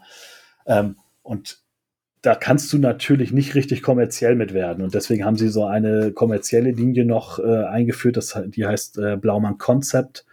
Und das ist halt auch geil, weil das ist nicht einfach jetzt, ja, okay, wir machen kommerzielle Jeanshosen und äh, specken so ein bisschen in der Qualität ab, sondern die Hosen, das sind die wahrscheinlich, ich kann es nicht beweisen, aber wahrscheinlich die grünsten Jeanshosen, die du kaufen kannst. Ne? Das ist alles made in Italy, das ist alles äh, Gott zertifiziert, da sind die Produktionswege total gering. Also das ist einfach so eine ökologisch gute Jeans, und das kann man bei einer Jeans eigentlich nicht sagen, weil Jeans waschen ist das Schlimmste, was du dem Wasser und der Natur antun ja. kannst, ungefähr. Aber das ist trotzdem durch äh, Rückhaltebecken und Wiederverwendung des Wassers und so weiter, das, das ist einfach so durchdacht. Und die Hosen sind auch wirklich richtig gut, haben wir auch bei uns. Ähm, und auch vom Preislagen sind die halt wirklich toll und du kriegst eine richtig geile Hose. Und deswegen macht das wieder Sinn. Also deswegen mhm. macht diese Marke auch für einen Casual Store einfach Sinn. Und das gleiche trifft auf äh, Pearlwood Handschuhe zum Beispiel her. Es sind Lederhandschuhe auch, das ist ein deutscher Hersteller, wo die, die wo das Leder alles aus äh, Nutztierhaltung kommt und so weiter. Da wird jetzt kein Tier getötet. Also es ist auch zum Beispiel Hirschleder verarbeitet zum Teil. Ne? Also das wird jetzt kein Hirsch geschossen, damit ein Handschuh draus gemacht wird, sondern das kommt dann aus der entsprechenden Forstwirtschaft und wird halt wiederverwendet alles. Und das macht es halt Sinn und äh, sinnvoll. Und vor allen Dingen ist auch die kosten unter 100 Euro alle die Handschuhe und sind qualitativ absolut top. Ne? Also und das ist immer so eine Sache, da muss man immer, das ist mal Zufall. Also bei Pearlwood war es tatsächlich so, ich war bei K-Way damals beim Ordern und dann hatten die in der Agentur auf einmal auch äh, die Handschuhe da und dachte ich so, wow, das ist ja geil. Das ist ein Zufall. Bei anderen Marken wie Blaumann habe ich irgendwann irgendwo mitgekriegt, habe die auf der Messe getroffen, bin sofort hin, habe direkt auf der Messe geordert, was du sonst auch nicht machst. Habe gesagt, hier, ich will die haben, finde ich geil und begleiten uns seitdem halt die Marken und sind da echt top. Und ja, was hatten wir dann sonst noch drin? Also zum Beispiel Reigns führen wir auch Wollte noch. Ne? Sagen. Das ist ja. auch sowas, wo ich, also ich habe natürlich eine große Bindung zu Kopenhagen auch, auch durch den HSV und die Freundschaft zu Kopenhagen bedingt.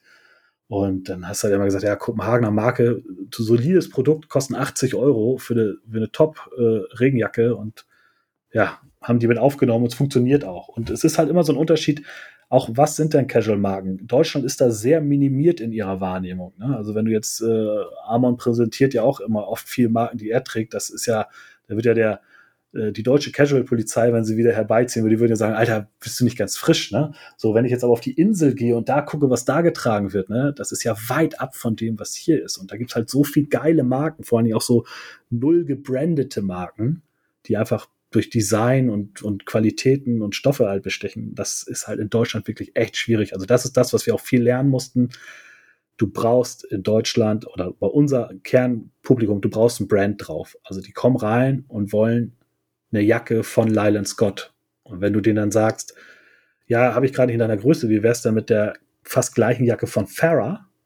Nee, geht nicht, weil ich will ja Lyland Scott. Also die Leute sind hierzulande sehr magenbezogen. Hm. Ähm, was gut ist, also die einzige Marke, die bei uns im Store ungebrandet ist und trotzdem funktioniert, ist tatsächlich Portugies Flanell. Das ist jetzt auch keine Casual-Marke, irgendwas, aber das sind halt in Portugal gefertigte Hemden, die einfach von der Qualität grundsolide sind und Mega, äh, ja. ja, da kann man also kann man einfach nichts gegen sagen. Und wenn du so, eine, so ein Hemd halt zu einer geilen Hose und meinetwegen dann auch zu einer CP-Jacke kombinierst, dann hast du ja trotzdem Casual-Look. Also es bleibt ja einfach ein geiler Look. Und das ist so das Entscheidende. Und ja, und insofern, ähm, ja, wir erweitern immer. Es gibt natürlich Top-Marken bei uns, die einfach super funktionieren. Ne? Also ähm, aber es gibt halt auch Marken, die wir, ich will es nicht Liebhaberei nennen, ne? aber wenn wir zum Beispiel, du hast ja neulich bei uns auch den Diadora-Schuh gekauft, ne? das ist für mich, sind das absolut die Top-Schuhe, die wir haben, ne? von der ja. Qualität, alles, aber die sind natürlich schon echt hochpreisig und wir haben auch jede Saison, ich sag mal, vier bis sechs Modelle, viel mehr kaufen wir da gar nicht, weil das ist jetzt nichts, da kaufst du halt nicht Masse und verkaufst Masse, weil das ist halt wirklich so ein Liebhaberprodukt und 240 Euro für so ein N9000, das ist schon echt viel Geld. Du kriegst halt viel Qualität, aber der normale Mensch sagt sich, alles klar, dafür kriege ich zwei Adidas und habe immer noch 40 Euro für ein T-Shirt über, so, ne? Also das ist mhm. so, so eine ja, Das ist wie bei der Blaumannhose, das ist dann genau. ein Statement und das will man sich dann auch leisten, aber also ich meine, ich, äh, ich mache es ja auch oft so, ne? Siehe Harmony Spezial für 44 Euro, dann kauft man lieber irgendwie drei so Botten im Sale oder so, aber eigentlich wäre es viel schlauer, sich mal so ein hochqualitatives Produkt rauszulassen, wo man dann auch, ähm, ja, also eine Idee damit unterstützt und äh, nachhaltigen Ansatz, den wir ja hier auch immer predigen und der uns wichtig ist. Aber man, also eigentlich muss man dann auch so handeln, ne? Und dann sollte man sich halt lieber mal so ein, zwei geile Produkte kaufen.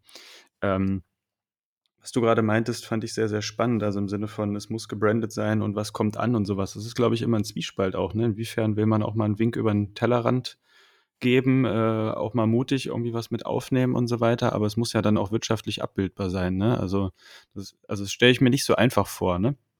Weil ähm, man kriegt ja von euch wirklich von Opinel-Messer äh, über Nixon-Uhr. Ich glaube, die sind wieder raus inzwischen. Genau, aber ja. äh, Rains Jacke, äh, was weiß ich, bis hin, also ne, auch Sachen, die, ja, würde ich jetzt nicht vermuten, ja, aber Genau, also wir haben, wir haben, also weil ich betrachte ja, dieses Casual-Ding ist halt, wie gesagt, für mich nicht so eine Schublade mit, äh, da muss die Marke tragen, dann bist du es, sondern es ist ja so ein ja. gesamtes Lebensgefühl. Und ja. da geht es halt Schönes ein bisschen um, um Ästhetik auch, ne, und um eine Auffassung von Dingen. Und wenn ich halt eine, wenn ich halt eine 600 Euro Jacke trage, dann kann ich halt, wenn ich es ganz runterspinne, kann ich halt auch nicht mit einem Werbegeschenk Kugelschreiber meine Briefe unterschreiben, sondern dann gucke ich schon, dass ich auch, auch bei solchen Alltagsdingen Wert drauf lege auf äh, irgendwelchen Sachen. Und ähm, äh, ich muss kurz unterbrechen, Entschuldigung, weil hier gerade original der Hermes-Paketbote auch am Samstag zustellt und hier gerade durchs Fenster guckte. Also ich habe gerade den Verladen verloren. Also ähm, nein, also man kann natürlich auch bei Stiften, also weil das auch ein, es ist einfach ein ästhetisches Produkt und diese Y-Studio-Stifte, die wir halt haben, das ist schon einfach, die habe ich das erste Mal irgendwo in London gesehen, dass, wenn du den Stift in der Hand hältst, ne, das ist, du, du, du schreibst einfach viel schöner. Also du, ja, du, du, entwickelst eine ganz andere Geschichte. Ich habe früher auch zum Beispiel auch von Porsche Design Stifte gehabt, weil die hatten so einen Shake Pen, der war mega geil. Der war nur so fingerlang und die konntest du einmal schütteln und ist die Mine nach vorne gekommen und nochmal schütteln war sie wieder weg. Und die konntest du mhm. immer so einstecken, weil der Mini klein war. Und das ist halt, da ist dann auch, auch noch so ein Design und eine Technik hinter. Ne? Und das ist ja das mhm. gleiche wie bei der Textilie. Und das gleiche ist wie mit Opinel-Messern bin ich halt, ich, ich sammle die halt. Und wenn ich was sammle, dann kann ich es immer kaufen, aber irgendwann habe ich gesagt, okay, wenn ich was sammle, warum sollen das andere Leute nicht auch sammeln? Und deswegen haben wir irgendwann angefangen, Opinelmesser zu verkaufen, weil das einfach, das ist so eine französische Kultmarke. Das ist halt Kulturgut in Frankreich quasi. Ja, tolle so, Messer auch einfach. Fängt halt an bei einem Brotaufstreichmesser und das äh, Opinel Nummer 8 ist so das Kultmesser, was es dann auch zur Tour de France jedes Jahr eine Limited Edition gibt und sonst was gibt und sonst. Und das ist einfach, das kann man sammeln, das ist halt ein Tick so, ne? Ich weiß nicht, wie viel ich davon besitze, aber es ist auch einfach ein lustiger Begleiter. Oder ich habe zum Beispiel hier äh, können die Hörer jetzt nicht sehen. Ich habe hier halt auch irgendwie so ein Riesenmesser neben mir, das ist mein Öffner, mit dem ich dann halt entsprechend äh, auch täglich eigentlich zu tun habe. Also Butterbrot schmiere ich, obwohl doch zu Hause, ich habe tatsächlich auch ein Brotaufschnittreichmesser und so weiter von denen. Ähm, Kennst du La, La Gual oder so, heißen die, mit dieser äh, Biene hinten drauf an dem Faltmechanismus? Ist auch so eine französische Marke, sieht eigentlich fast ja, genauso aus. Ich, so ein ja. Ding habe ich zum Beispiel auch schon seit 100 Jahren immer zum Wandern oder so. Und jedes Mal, wenn ich das Ding wieder raushole und mir damit irgendwie äh, am Berg irgendwie Butterbrot schmiere oder so, kriege ich gute Laune, ja, weil das geiles Holz und so, ja. also fast genau wie Opinel, aber das ist, äh, wie du sagst, auch im Alltag, das macht einfach Spaß. Genau. Und das Mont Blanc wäre doch auch geil noch, Stifte, kommen doch aus Hamburg, oder? Stimmt, die sitzen tatsächlich. ein anderes Preissegment. Direkt aber. beim HSV-Stadion um die Ecke sitzen die. Ja. Ähm, auch das ist auf jeden Fall. Also es ist halt alles, also du kannst das natürlich ewig weiterspinnen. Ich würde wahrscheinlich auch äh, Lego bei mir im Shop verkaufen, weil ich privat ein großer Lego-Sammler bin. Ne?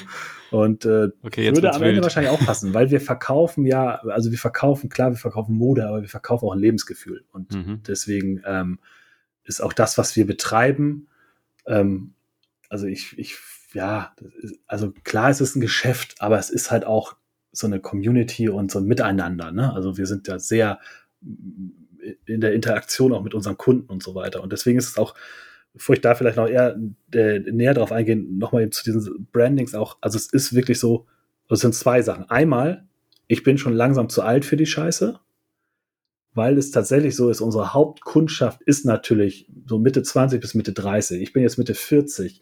Ich habe natürlich einen ganz anderen Anspruch an die Textilien, die ich persönlich trage, an die Brands, die ich mag. Ich mag zum Beispiel überhaupt nichts groß gebrandetes mehr. Das ist, ich meine, wenn ich an den Strand gehe, ziehe ich vielleicht mal so ein Penfield-T-Shirt an, was halt bunt bedruckt ist. So. Aber ansonsten bin ich da wirklich echt sehr dezent und achte eher auf Qualitäten und so weiter. Aber das kann ich halt von dem Anfang 20-Jährigen, der vielleicht noch in der Ausbildung ist oder sonst was so studiert, der einfach gar nicht die finanziellen Mittel hat, kann ich ja gar nicht erwarten.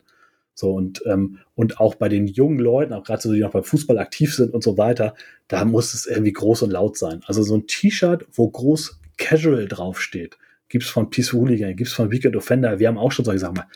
Das sind halt einfach Bestseller, ne? So, das verkauft hm. sich ohne Ende in Deutschland. Was ja, was auch cool ist, aber andererseits ist ja eigentlich ein Widerspruch, weil du verkle also du ziehst dich ja zivil an, damit du nicht auffällst. Wenn du dir jetzt riesengroß Casual draufstehst, dann kannst du dir halt auch äh, als Polizist in einer Demo halt Zivilfahnder auf die Brust schreiben. Also das ist ja eigentlich so ein Widerspruch. Andererseits ist es aber auch das, wo sich es ja hinentwickelt hat, dass es einfach nicht mehr darum geht, sich vor der Polizei zu verstecken, um sich irgendwo zu treffen, zu prügeln, sondern es ist halt eine Mode und es ist halt eine Subkultur und das ist halt auch cool. Und deswegen finde ich es auch gut, dass es die T-Shirts gibt, dass es auch Leute tragen und das nach außen zeigen, es bin halt nur nicht ich. Und deswegen müsste ich mir wahrscheinlich irgendwann mal jetzt so mit 20er an die Seite stellen, der beim Einkaufen unterstützt, weil ich bin halt oft bei den Marken und bei den Kollektionen und denke so, ah, im Leben nicht, Alter. Das ist ja furchtbar. Und am Ende kaufst du es dann doch und es ist genau der Artikel, der als erstes ausverkauft ist. So, und andererseits sind da halt irgendwelche Sachen. Also wir hatten zum Beispiel auch diese Saison, hatten wir von Peace, äh, nee, gar nicht, von äh, CP Company hatten wir so ein, so ein, also das ist also auch ein Overshirt gewesen aus so einem mega geilen Material, so ganz dünn, richtig schön clean. Haben wir auch nur ein kleiner Stückzahl gekauft, weil es eh ein Risikofaktor war. Interessiert keine Sau, weil es halt keine Goggles hat, weil es halt nicht laut genug ist und weil es halt schon zu speziell ist. Ne? Und das ist so, wo ich sofort sagen würde, ey, das brauche ich das Teil, das ist halt mega gut. Ne? Aber da, ja, also man muss da auch mit, also von seinen Kunden lernen einfach. Ne? Und das ist, äh, ja, das dann wieder die, dieser Kehrschluss zur, zur Community zurück, dass wir halt auch immer sehr viel auf Feedback achten und auf also Feedback auch einholen und äh, da halt auch tatsächlich das mit in unsere Entscheidung mit einfließen lassen. Ja, ja, Community-Bezug ist ein gutes Stichwort. Ähm, ihr macht ja zum Beispiel immer diese Bierdeckel mit rein. Das finde ich ist so ein schöner Gimmick, ja, weil das ist einfach, wo kriegt man das denn sonst? Ja, also ich, oder jetzt mal doof gesagt, ihr habt ein breites Markenportfolio und äh, ich würde die Dinge oder viele davon auch woanders bekommen, ja. Aber wenn ich das bei euch kaufe, kriege ich immer noch einen Bierdeckel und da steht dann irgendwie Cheers aus Hamburg. Äh, äh, Fiete, viel Spaß mit deinem Rucksack oder so, ne? Das ist irgendwie, ja, das macht es irgendwie nett oder keine Ahnung, jetzt so diese Outfit-Battle-Geschichten oder sowas, wo einfach ein bisschen Interaktion ist und dann auch Identifikation mit dem Shop stattfindet. Äh, und ihr macht ja zum Beispiel auch eigene Sachen, ne? Also eigene Biergläser. Ich glaube, die Bierdeckel oder Bierdeckel kann man ja auch irgendwie bei euch kaufen. Dann äh, hattest du mir zu dem Diadora noch so ein Poster mit dazugelegt. Äh, Diadora Made in Italy. Das hängt sogar auch äh, oder, oder steht hier wir machen ja hier auch Videotelefonie parallel, man kann es sehen, äh, gerahmt sozusagen. So, ne, du hast gesagt, eigene, eigene Klamotten macht ihr inzwischen oder so. Ähm, inwiefern ist denn das auch irgendwie Teil eurer Identität oder wird das wichtiger oder ist das nur so Liebhaberei oder wollt ihr euch da auch nee. zur eigenen Brand irgendwie formieren? Kann ja auch so ein strategischer Ansatz sein, ja? also ja, auch, auch wieder von allem ein bisschen, sag ich mal. Ne? Also es ist so ein bisschen ähm, noch, vielleicht um das am Anfang aufzuspinnen, der Store, wo wir sind, der hat, also so wie ich ja meinte, die Marken müssen eine Geschichte haben. Und diese mhm. Geschichten wollen wir auch erzählen. Ne? Also wenn die Kunden reinkommen im Laden, dann kann ich denen auch erklären, warum eine Goggle an der CP-Jacke dran ist. Und ich kann denen auch erklären, warum eine Barber-Wachsjacke so und so ist. Und warum bei einer Patagonia-Jacke das drei Lagen sind und was das bewirkt und so weiter. Ne? Also es muss, die Technik muss erklärt sein, aber auch die Geschichte der Brand.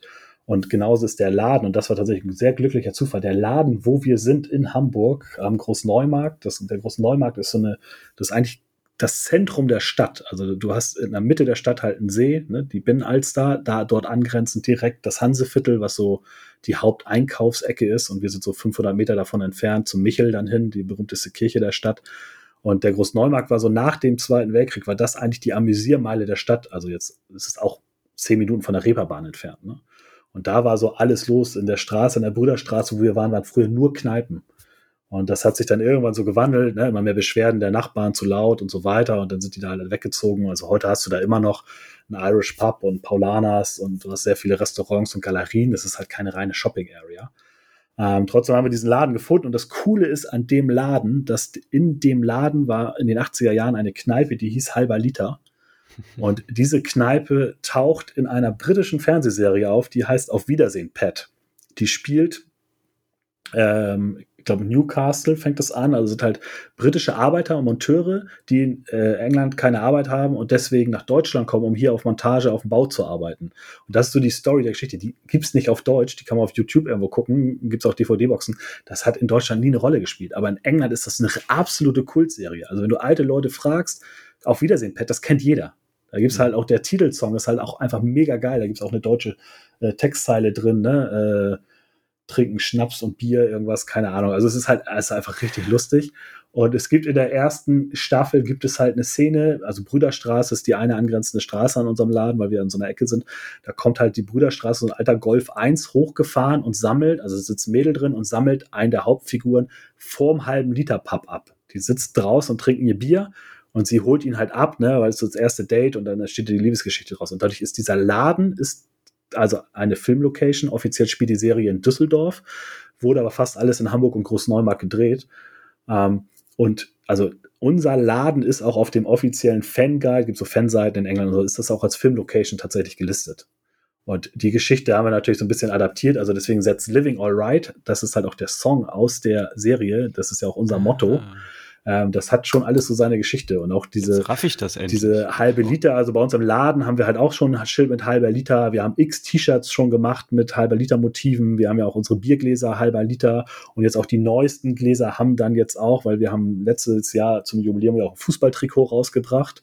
Und da war quasi der Sponsor dann halber Liter drauf. Ne? Also das hat alles schon seine Geschichte und ist nicht einfach nur so, ja, was schreibe ich da heute mal drauf, sondern es, es fußt alles ineinander. Und es ist halt auch eine Gesamtgeschichte, die irgendwie da ist und gezählt wird. Und ähm, deswegen haben wir auch der Laden, also man muss dazu sagen, ich hatte ja nun vorher noch kein, außer die Galerie, die ich mitbetrieben habe, war ja kein stationäres Geschäft. Das heißt, wir haben den Laden gemacht, hatten das Lokal, haben wir überlegt, wie richten wir uns denn eigentlich ein? Und hatten halt noch gar keine Idee. Und auch so wie er heute aussieht, ist es halt erst entstanden. Am Anfang war das weiße Wände, da hingen ein paar Poster und Bilder dran. Und ja, sonst war da nicht viel. Ne? Und jetzt, heute ist das ja alles äh, tapeziert, also so ähnlich wie man das aus der Wochenshow auch kennt, ne? den Hintergrund mit diesen gestreiften Tapeten mit viel Bildern dran und so weiter. Wir haben da, da steht ein Snookertisch im Laden, der kommt original aus England. Ne? Das ist halt ein riesen, riesen Apparat.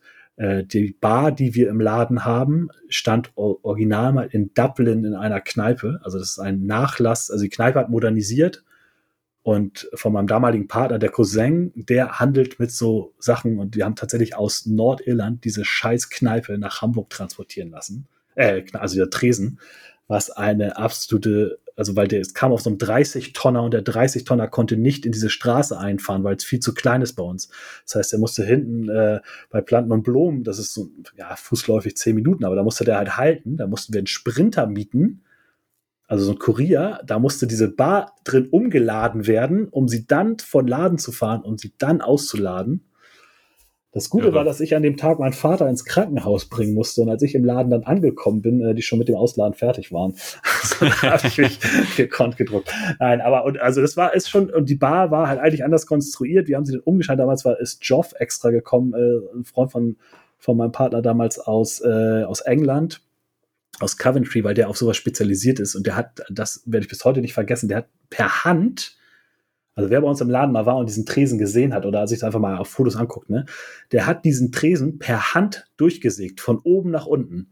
Also der hatte so eine riesen Handsäge und hat das einfach einen komplett geraden Schnitt von oben nach unten gemacht, um sie dann wieder anders zusammenzusetzen. Und ich stand daneben und dachte, Alter, wie geht denn das? Also das war für mich handwerklich einfach mega faszinierend.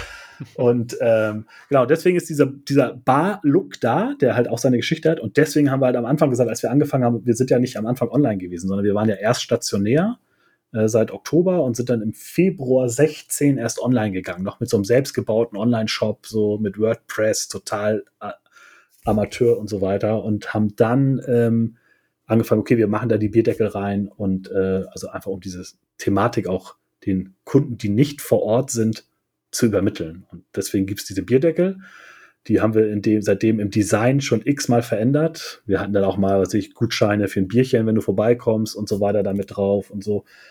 Und ich habe auch, das ist logistisch absoluter Schwachsinn, das zu machen, ne? um nochmal zu der wirtschaftlich zurückzukommen. Also A, kosten diese Bierdeckel echt viel Geld. B, kostet das sehr viel Zeit, die zu schreiben. Ne? Deswegen sind die, also gerade wenn ich sie schreibe, auch oft sehr unleserlich. Also ich schreibe sie natürlich nicht mehr so oft, aber ähm, aber das, ich habe immer gesagt, ey, bevor ich diesen Bierdeckel einstampfe, weil das ist so, ist so quasi, ja, wie du ja richtig sagst, das bleibt halt hängen, das ist halt was Eigen, Eigenständiges. Ich sage, da stelle ich lieber noch jemanden ein, der nur Bierdeckel schreibt, als dass ich das halt weglasse, weil das einfach, das liegt mir auch völlig so am Herzen. Und um das dann weiter zu spinnen, ähm, es ist dann tatsächlich so, dass dann immer wieder, also wir packen ja auch immer unendlich viele Aufkleber damit rein und so weiter. Ne? Und du hast immer wieder Anfragen. Äh, könnt ihr mir ein paar mehr Bierdeckel reinpacken? Äh, könnt ihr noch mal ein paar mehr Aufkleber schicken? Und ich zahle das auch und so weiter. Und daraufhin haben wir dann irgendwann gesagt, okay, es macht einfach auch Sinn, das Ganze dann anzubieten und haben halt jetzt verschiedene Designs bei den Bierdeckeln gemacht äh, und auch so Aufkleber-Packs, ne? also du kannst so 50 oder 100 Aufkleber mit so zehn verschiedenen Motiven durchsortiert, die wir jetzt halt einfach zum Verkauf anbieten für, also gerade auch diese Bierdeckel, das ist halt schon, da verdienst du halt nichts dran, so in dem Sinne, ne? Also das ist, ist einfach, ist halt ein cooles Produkt und wir, und es ist ja am Ende auch Werbung für uns, wenn die Leute zu Hause ihre Heimbar einrichten und da ist dann Casual Kultur Bierdeckel auf dem, auf dem ähm, Tisch und das ist halt wieder dann auch dieses Zurückspinnen zu dieser Community, ähm, dass das halt so ein Miteinander ist. Ne? Also wir hören auf die Leute, wo wir Bock drauf haben, was sie haben wollen und dann gucken wir, was wir realisieren können. Und das dann auch, weil du eben das auch sagst, mit der eigenen Marke.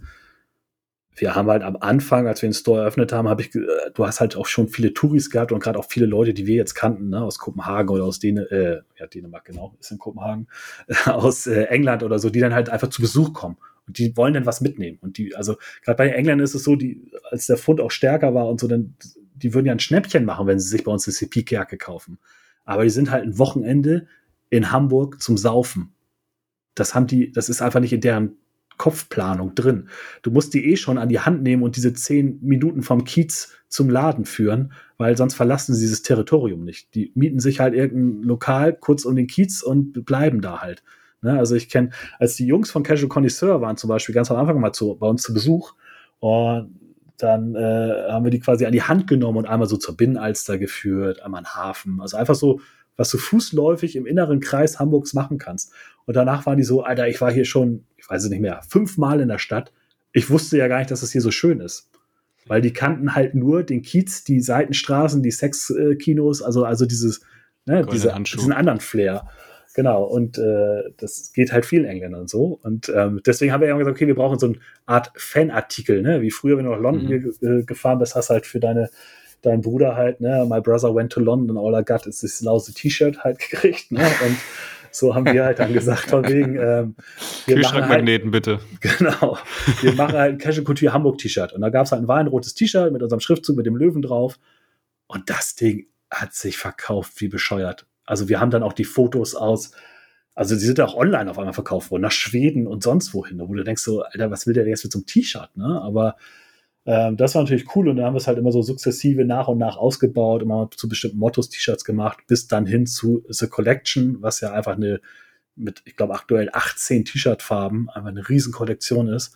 Aber einfach, die kosten 24,90 Euro und sind von der Qualität absolut top. Und deswegen ist das sowas, was wir dann ja auch wiedergeben. Ne? Klar sind das unsere Sachen, klar verdienen wir da auch Geld mit, wir müssen ja auch irgendwo von leben, aber das ist ein absolut fairer Preis zu einem absoluten Top-Artikel und ähm, deswegen ist das wieder so ein, so ein Miteinander, was wir dann auch halt zurückgeben wollen irgendwie.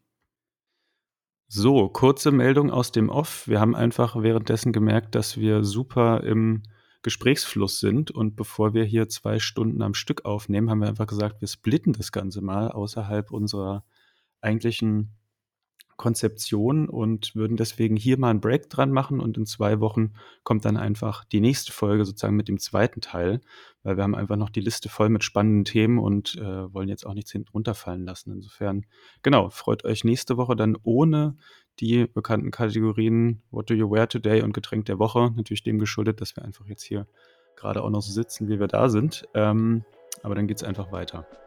Dabei möchte ich es belassen und sage Cheers und bis zur nächsten Therapiestunde für Kaufsüchtige. Äh, bleibt sauber, folgt uns auf Instagram, ihr kennt den Krempel. Bleibt gesund. Ciao, ciao.